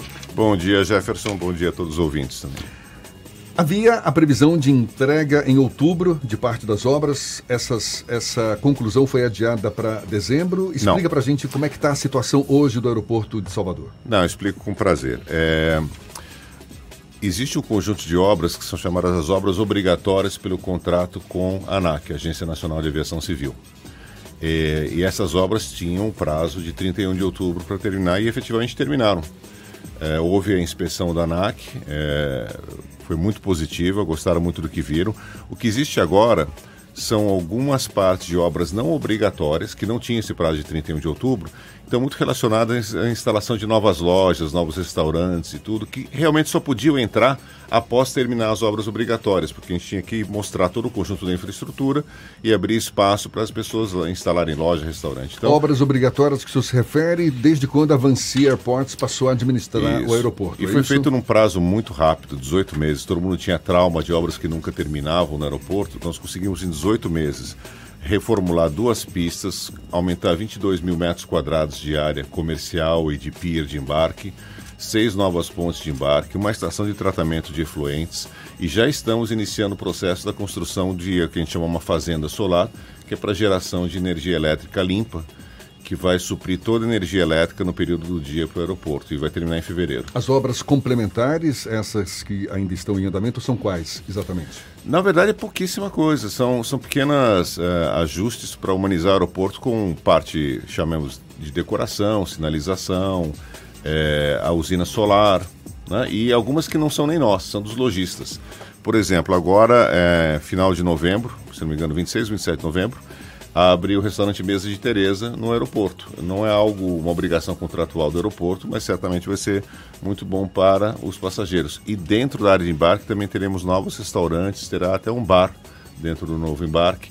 Em fevereiro do próximo ano a gente vai ter uma, um VIP, uma sala VIP, um lounge né, para os passageiros, tanto domésticos como internacionais, voos domésticos. Então muita coisa ainda acontecendo, mas não é não é infraestrutura, não é obra obrigatória. Essas intervenções certamente mexem com os, os frequentadores do aeroporto. Inclusive, eh, o aeroporto de Salvador apresentou o pior índice de satisfação de passageiros e desempenho aeroportuário no terceiro trimestre de 2019. Como é que o senhor avalia essa pesquisa? Não, é fato. Bom, primeiro, que bom que você trouxe o assunto, que eu quero agradecer a todos os passageiros, pessoas que acompanharam passageiros nesses 18 meses de obra, porque é equivalente você fazer uma obra na sua casa né, e morando nela. Então você entra no chuveiro, tem um encanador lá dentro. E é muito equivalente ao que a gente fez. Então agradeço muito a paciência de todo mundo, passageiros, acompanhantes de passageiros, pessoal da comunidade aeroportuária, todos apoiaram muito e a maior parte entendeu a dificuldade. Então aqui minha gratidão. Em relação a esse índice de desempenho, era, era esperado, porque, de novo, a gente estava atrapalhando a vida das pessoas com tapumes e tudo mais. Porém, em outubro, a gente já tem o dado de outubro, é, o nosso número já subiu é, e é o melhor índice em 12 meses, então já começa a refletir. Olha que outubro ainda tinha bastante obra acontecendo, já começa a refletir a entrega das obras e, e as melhorias. Então, é, além do mais, esse índice, vamos entender que é um índice também que todos os aeroportos estão melhorando. Tem uma competição muito positiva. Né? Nenhum aeroporto ficou abaixo de 4, que era a nota de corte. Quando a gente assumiu o aeroporto de Salvador, ele tinha a nota 3,75, abaixo de 4, que é a nota de corte. Essa índice que nos colocou em último era 4,12, já estamos no 4,32 em, em. É de 1 a 5, tá? A nota. Então, vai começar a capturar as melhorias agora. O problema do ar-condicionado, que é uma reclamação constante dos usuários do aeroporto, foi realmente solucionado ou ainda pode enfrentar algum tipo de problema?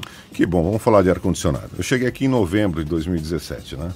Eu, eu adotei, fui adotado pela Bahia um pouco depois de você, né, Jefferson? Você veio de Minas e Rio, né? E tá Já aqui, há aqui há um bom tempo. Um pouquinho mais de tempo que eu, né? Quando eu cheguei aqui em novembro de 2017, eu sentava para almoçar na praça de alimentação e parado, eu e as pessoas que estavam comigo transpiravam. O aeroporto ele era quente, igualmente quente, muito quente, em qualquer lugar que você fosse. Na primeira onda, a gente fez reparos e manutenção do equipamento existente, já melhorou, mas nós investimos 10 milhões de reais em novos equipamentos. Equipamentos que não fazem parte das obras obrigatórias, CONAC. Então, alguns ainda estão em processo de instalação, não é obra que é vista pelo público, que são casas de máquinas, mas cada equipamento desse é do tamanho de uma pequena casa, ainda estão em instalação. Então, hoje o que você tem é que durante isso, que vai terminar antes da alta estação, até o final do ano, você tem algumas áreas do aeroporto em que você tem que desativar para instalar o novo equipamento, então dá o calor. Como as pessoas têm um trauma enorme dessa história de ar-condicionado, então gera coisas como o aeroporto desligou o ar-condicionado, não está funcionando, não foi resolvido o problema. Não, não só foi resolvido o problema, como está sendo resolvido de forma permanente, com investimento grande e com obras grandes. Só que esse é o preço que você paga. Para você instalar, você tem que tirar o equipamento. Então, por exemplo, a gente ficou. Agora o desembarque internacional já está resolvido. O desembarque doméstico vai ter um período de calor. É isso que acontece. De quanto tempo? São, é uma obra longa, dura três a quatro semanas cada movimentação dessas máquinas. Assim, vale a pena ir lá visitar, inclusive jornalistas, para ver o, o tamanho daquilo. Mas é, é um bom sinal, é um incômodo para resolver de forma permanente. Agora, para quem chega a Salvador, tem a primeira impressão que é o aeroporto, acaba sendo negativa essa imagem, né? É, mas é, de novo é provisório, né? A gente viveu durante anos isso como uma coisa permanente, né? Eu vinha bastante para Salvador também antes de vir trabalhar aqui e já era meio que esperado que você chegar aqui já ia passar um calor enorme. E realmente agora é só uma questão de terminar esses, essas obras, essas instalações. Mas, de novo, as pessoas têm trauma, então elas ficam achando que ah, fez pista, fez terminal, fez tudo, mas vai continuar calor. Não vai. Ao contrário. Inclusive, quando você desce, sei lá, do táxi, ou do estacionamento, você entra ali no terminal, abre aquela porta automática e fecha, ou seja, você sente o, a brisa fresca, é agradável. Não, não existia isso. Houve um momento de tensão com o presidente da Assembleia Legislativa da Bahia, que até convocou uma audiência pública para discutir um pouco a questão do aeroporto e da concessão do aeroporto aqui de Salvador. Essa rusga política já foi solucionada? Não, vamos esclarecer. Primeiro, não há nenhuma rusga. Não da parte da Vanci, mas provavelmente da Assembleia Legislativa É. chegou a existir. Não, o deputado Nelson Leal, eu, eu entendo que ele é muito consciente das obrigações dele. Ele procura acompanhar tudo o que acontece no Estado e na cidade de Salvador, na capital também. Só relembrando em relação à Assembleia Legislativa, antes dessa, desse evento que você menciona, que teve alguma notoriedade no jornal, nós tivemos inclusive visita a nosso convite de deputados de comissões, Comissão do Consumidor, Comissão de Infraestrutura, tivemos visita de vereadores na mesma linha para mostrar as obras. Isso foi em maio, abril e maio desse ano. O deputado Nelson Leal manifestou uma preocupação quando a gente teve um incidente de eh, um problema com a iluminação da pista em 20 de junho, né, que poderia ter afetado de forma mais grave o feriado de São João, mas não afetou por um motivo. Porque no final do ano passado a gente já tinha feito a renovação da pista auxiliar. Então, embora aquele problema que a gente teve localizado tenha afetado os voos internacionais, os voos domésticos pousaram na pista auxiliar. Fosse isso há dois anos atrás, Salvador teria ficado dois, três dias sem voo algum, que seria um desastre. Então não afetou a mobilidade durante o feriado. Ele chegou a comentar sobre convocar, mas efetivamente, na verdade, nunca fomos convocados. Embora eu tenha expressado que toda vez que me convocarem, eu vou com muito prazer para esclarecer por quê. Eu acho importante a gente educar o benefício das concessões, não, não defendendo ne- especificamente a concessão do aeroporto de Salvador, mas o benefício que as concessões trazem para o público e o benefício que traz para o país para poder renovar a infraestrutura. Não há dinheiro nos cofres públicos para renovar toda a infraestrutura do país, como pode ser feito através das concessões. Então, sempre com muito prazer vou, mas não fomos convidados dessa vez. Nem convocados. Nem convocados. nem convocados. Tem uma questão também é, do histórico do aeroporto de Salvador, até antes da Vanci, da perda de braços, de chegadas de. é, é, a saída e chegada de aeronaves. Me parece que nos últimos anos tem um melhorado, tem revertido esse quadro. Como é que está a situação? Parece que a política de atração de novos voos aqui para a Bahia tem voltado a funcionar. É realmente uma impressão ou está acontecendo isso? Eu vou Não. pedir para Júlio Ribas segurar a resposta. A gente vai fazer uma pausazinha já já. Júlio Ribas, que é o diretor-presidente do Aeroporto Internacional de Salvador. Agora, 25 para as 9 na tarde FM trânsito. A tarde é fiel. Oferecimento: Monobloco, o pneu mais barato da Bahia. 0800 111 7080. Link dedicado e radiocomunicação é com a Softcomp. Chance única Bahia VIP Veículos. O carro ideal com parcelas ideais para você. Falando em aeroporto, a gente continua sobrevoando Salvador. Cláudia Menezes, lá de cima, tem as informações. Ela que está de olho nos motoristas. Cláudia. Oi, Jefferson. Falo de um acidente envolvendo um caminhão e uma motocicleta na BR-324, na região de Feira de Santana, na entrada de Humildes. Você que está aí na rodovia, atenção, você pode sentir aí os reflexos desse acidente. Falo também da Avenida Luiz Eduardo Magalhães, que está com trânsito congestionado. No sentido São Martim, o trecho final está super carregado por causa dos reflexos de uma ocorrência policial. E no sentido paralela, muita lentidão por causa dos reflexos de um acidente. Então, se você está no retiro, pegue a ACM, trecho do Corpo de Bombeiros, para ter acesso à paralela, à região do Iguatemi, ou seguir para o aeroporto, né? Você já evita esse trânsito congestionado na Luiz Eduardo Magalhães. E se você está também no final da Avenida Paralela, em direção à rodoviária, e quer chegar lá na Cidade Baixa, a melhor opção também é pegar a CM, aí o trecho do Detran, depois chegando na rota você pode pegar a Bonocô ou a Via Expressa. Evite entrar ali na Luiz Eduardo e depois pegar a São Martin. Tem trânsito muito carregado agora na Luiz Eduardo. Com a Unimed, você tem soluções em saúde que combinam com o seu negócio. Ligue 0800 268 0800. Unimed, cuidar de você, esse é o plano. Contigo, Jefferson.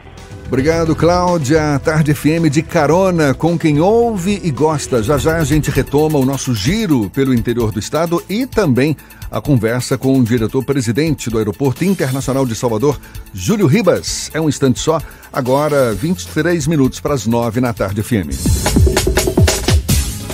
Você está ouvindo Isso é Bahia. O novo BMW 320i, o clássico sedã esportivo, chegou na House com novo design, tecnologia inovadora e ainda mais rápido. Aproveite as últimas unidades com condições especiais de lançamento, emplacamento grátis e bônus para avaliação do seu usado. Venha conhecer também o novo BMW X1 2020, o SUV premium mais vendido do Brasil. Agende um test drive na House e sinta o prazer único de dirigir um BMW. Mas faça como essas máquinas. Acelere. BMW é na House, Avenida Paralela, em frente ao Parque de Exposições. No trânsito sentido, Cara, você ouviu esse boato aí que tá rolando? Qual é? Babado de celebridade? Não, não, dá uma olhada aqui, ó. A Black Friday do Bradesco tá no ar com ofertas incríveis. Já começou a Black Friday do Bradesco. Tem crédito parcelado com 20% de desconto, financiamento de até 90% do valor do imóvel e capital de giro para quem tem empresa, com taxas a partir de 0,99 ao mês. Quer saber tudo? Consulte as condições em banco.bradesco barra Black Friday. Se o corpo é magro, se o músculo é fraco, o que a gente quer? Saúde! Porque a gente quer saúde! Coba Vital, presente no dia a dia. Coba Vital, pra toda a sua família, pra melhorar Coba Vital. Coba Vital é um estimulante de apetite para crianças e adultos que desejam crescer e ter o peso adequado. Coba Vital, para aumentar a fome de saúde. Coba Vital é um medicamento. Seu uso pode trazer riscos. Procure o médico farmacêutico. Leia a bula.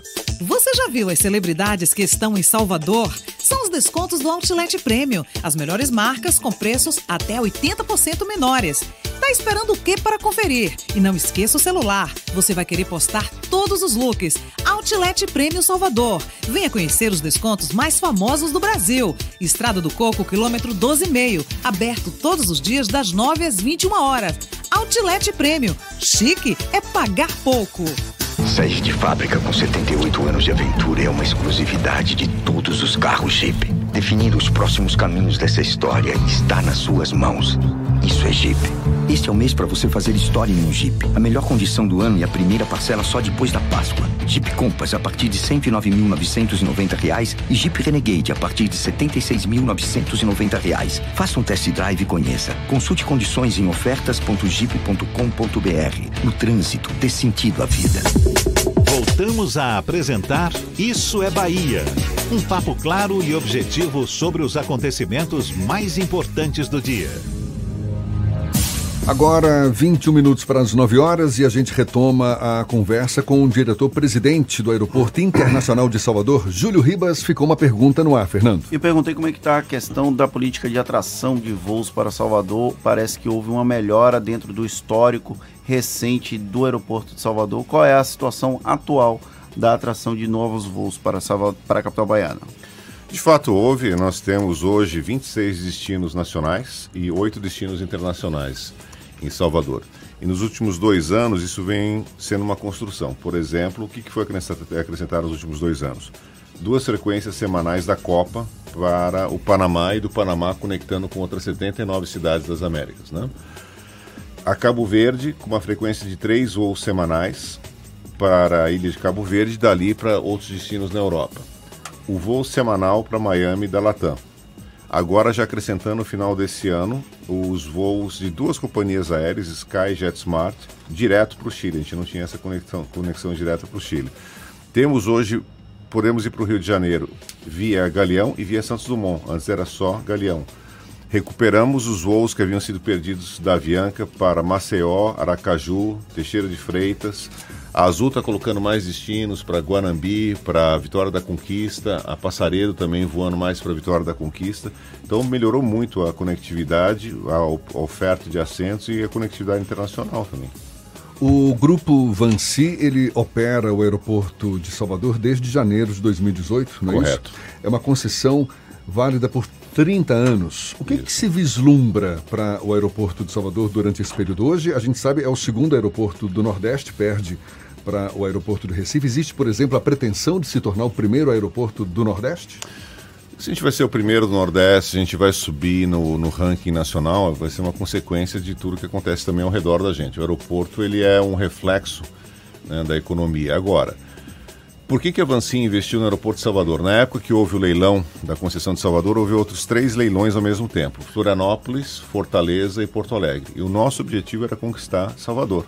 Nós somos os únicos que fizeram lance por Salvador.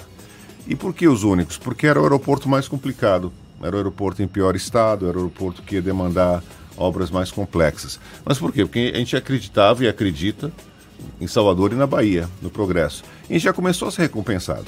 Nesse meio período, olha uh, o metrô adquirindo um novo estatura. Somos o único aeroporto nacional com uma conexão adequada com o metrô. Aliás, vai meus parabéns à CCR por uma obra espetacular. Eu diria que é a obra mais bem sucedida de metrô do país. Mas que deveria atingir o próprio aeroporto, né? Não ficar dependendo de conexão. Não necessariamente, eu até explico, sem fugir muito do, do, do da linha aqui. O, o, há um shuttle, um ônibus, que, que liga a estação de metrô até o aeroporto, que demora 7 minutos para chegar ao aeroporto, e do aeroporto para a estação de metrô 4 minutos, e passa a cada, cada 10. Não existe isso em nenhum lugar no Brasil. Por que, que ele não chegaria até o aeroporto? Para chegar até o aeroporto ele teria que ser subterrâneo porque se ele fosse na mesma linha, ele, ele infringiria o que a gente chama o cone de aproximação das aeronaves. Uma obra dessa subterrânea é um absurdo de caro, custaria muito mais caro do que a futura expansão, por exemplo, da Lauro de Freitas. Eu acho que os habitantes, os cidadãos de Lauro de Freitas merecem muito mais ter um metrô do que a gente poupar sete minutos de trajeto num ônibus com ar-condicionado e espaço para mala. Né? Mas aí voltando, a gente teve a questão do metrô, que aliás eu ia dar os parabéns à CCR, porque semana passada eles quase bateram a marca de 400 mil passageiros dia, chegaram a 398 mil e, e troco, e logo logo deve passar de 400 mil passageiros.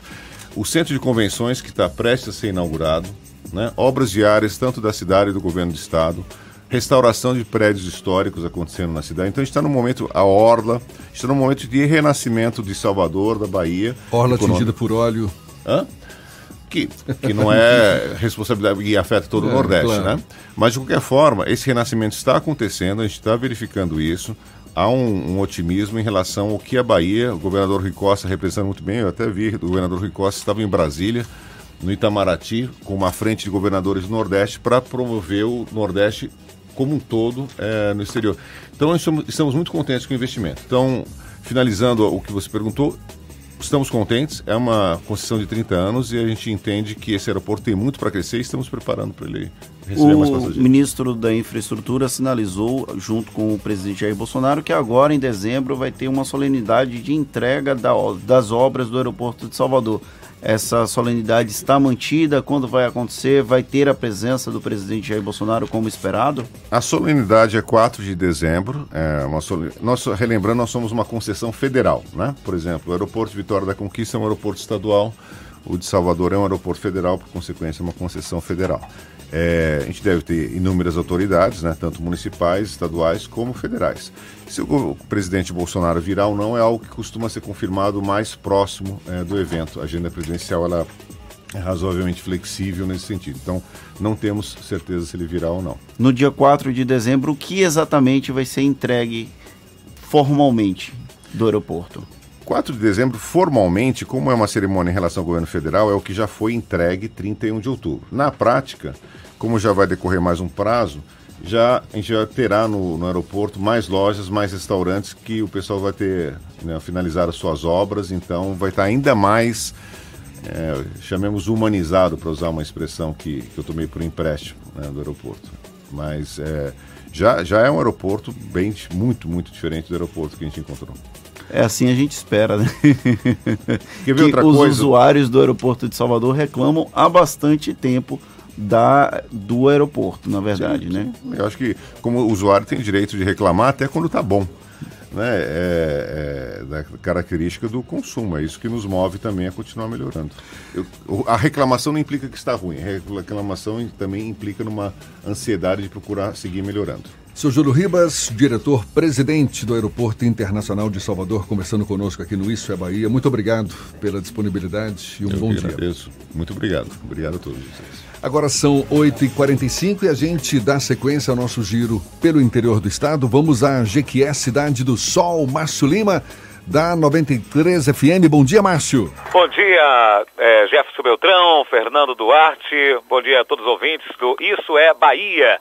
Fernando e Rodrigo, hoje às 15 horas, na vara do crime do Fórum Bertino Passos, comarca de Jequié, acontecerá mais uma audiência sobre o caso de atropelamento, onde consta nos autos do processo que o motociclista Murilo Brito dirigia embriagado e que ainda teria desacatado os policiais militares que fizeram ocorrência à época. No entendimento do Sindicato dos Servidores Públicos do município de Jequié e região, se serve o atropelamento que teve como vítima Valmir Souza Nunes foi criminoso. Valmir era funcionário do sindicato. Na época, o sindicalista fazia uma corrida de rotina na Avenida César Borges quando foi surpreendido e atropelado pelo motociclista em alta velocidade. Valmir teve o óbito confirmado na madrugada do dia 10 de abril pela equipe médica de traumatologia do HGE, que constatou falência cerebral em virtude do atropelamento. Ontem, a comunidade LGBT, representantes da comunidade, estiveram na Câmara de Vereadores do município de Jequié, onde protocolaram o pedido para utilização da tribuna livre daquela casa de leis, onde eles pretendem debater a transfobia.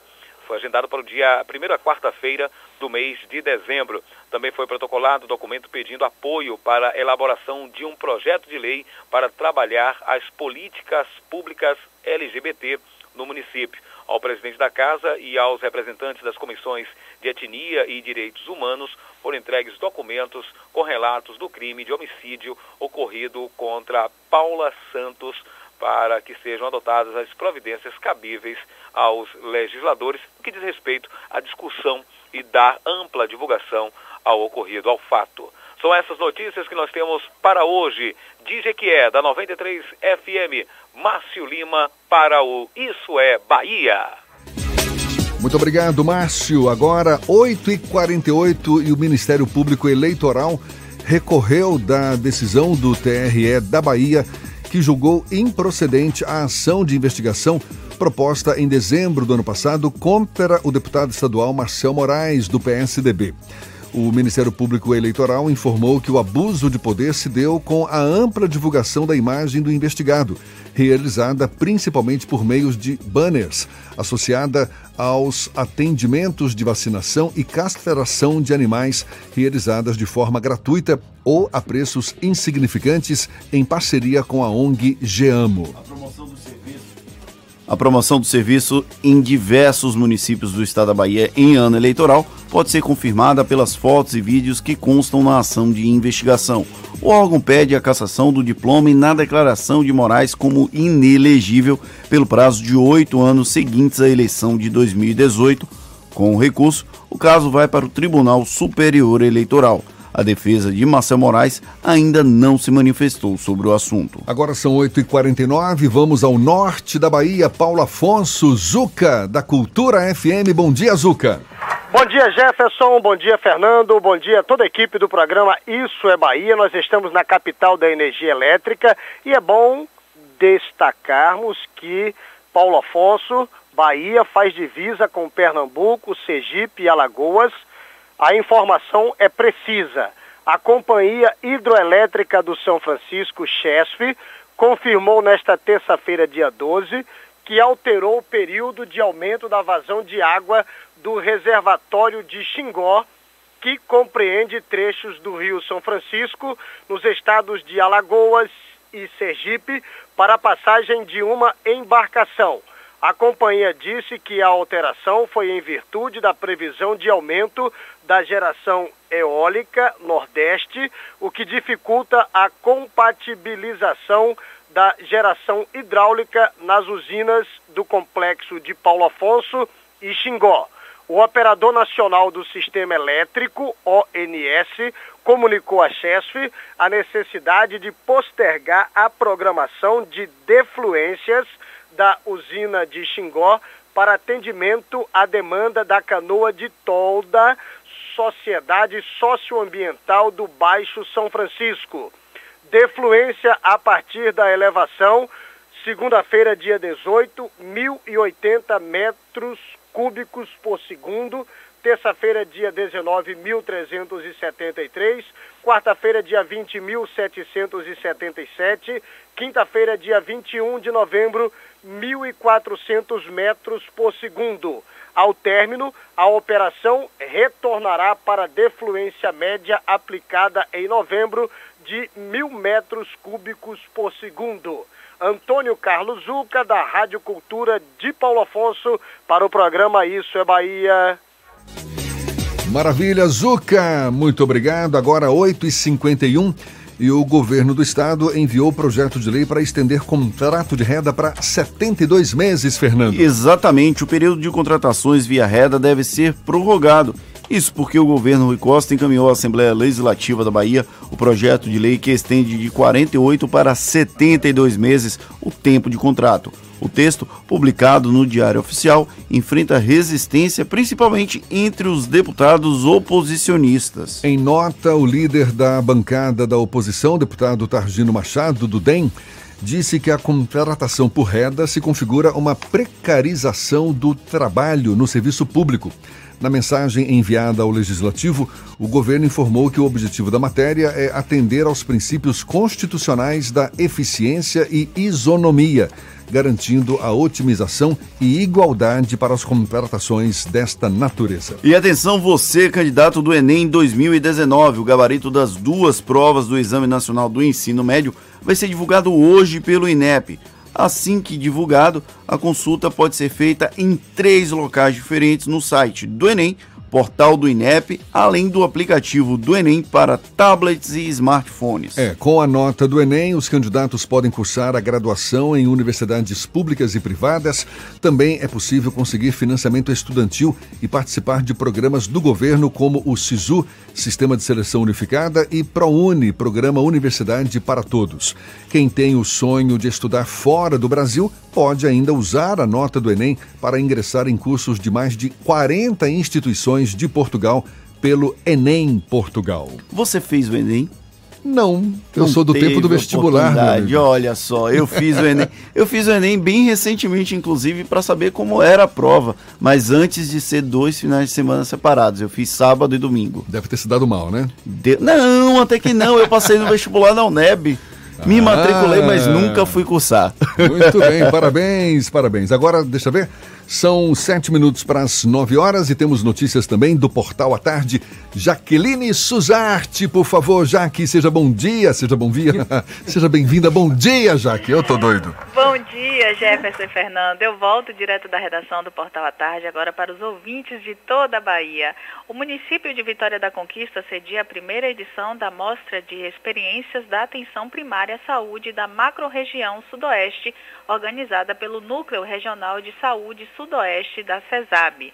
O encontro acontece entre os dias 19 e 21 de novembro com o tema Atenção Primária à Saúde Básica ou Complexa.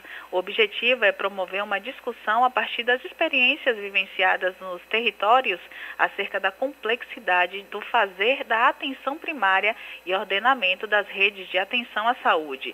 E hoje alguém pode ficar milionário. A Mega Sena sorteia hoje o prêmio de 6,5 milhões. As apostas podem ser feitas até às 19 horas nas lotéricas credenciadas pela Caixa em todo o país. O bilhete simples com seis dezenas marcadas custa R$ 4,50. O sorteio será a partir das 20 horas. Essas e outras notícias você encontra no portal à tarde, atarde.com.br. É com vocês. Valeu, Jaque. Senti que você tá de olho nesse prêmio da Mega Sena, mas não é só você, não. E acabou, Fernando. Encerramos mais um Isso é Bahia. Bola que segue e depois de Jefferson sair com Seja Bom Dia, Jaqueline. Estamos todos bem empolgados. Esse final de semana tem feriadão. A gente volta amanhã ainda, quinta-feira, às 7 da manhã para Salvador e região metropolitana e a partir das 8 para todo o estado. Um grande abraço no coração de todos vocês e nos vemos amanhã aqui no Isso é Bahia. A semana tá só no meio, tem muito chão pela frente. Aproveite bem o dia. Até amanhã, às 7 horas. Muito obrigado pela companhia, pela paciência, pela parceria, pela confiança. É isso sim. Da já já, já já, já já, já já tem a comunicação de Rivaldo Luna aqui na Tarde FM. Deixa eu ir embora, né, Fernando? Tchau, tchau. Tchau, tchau.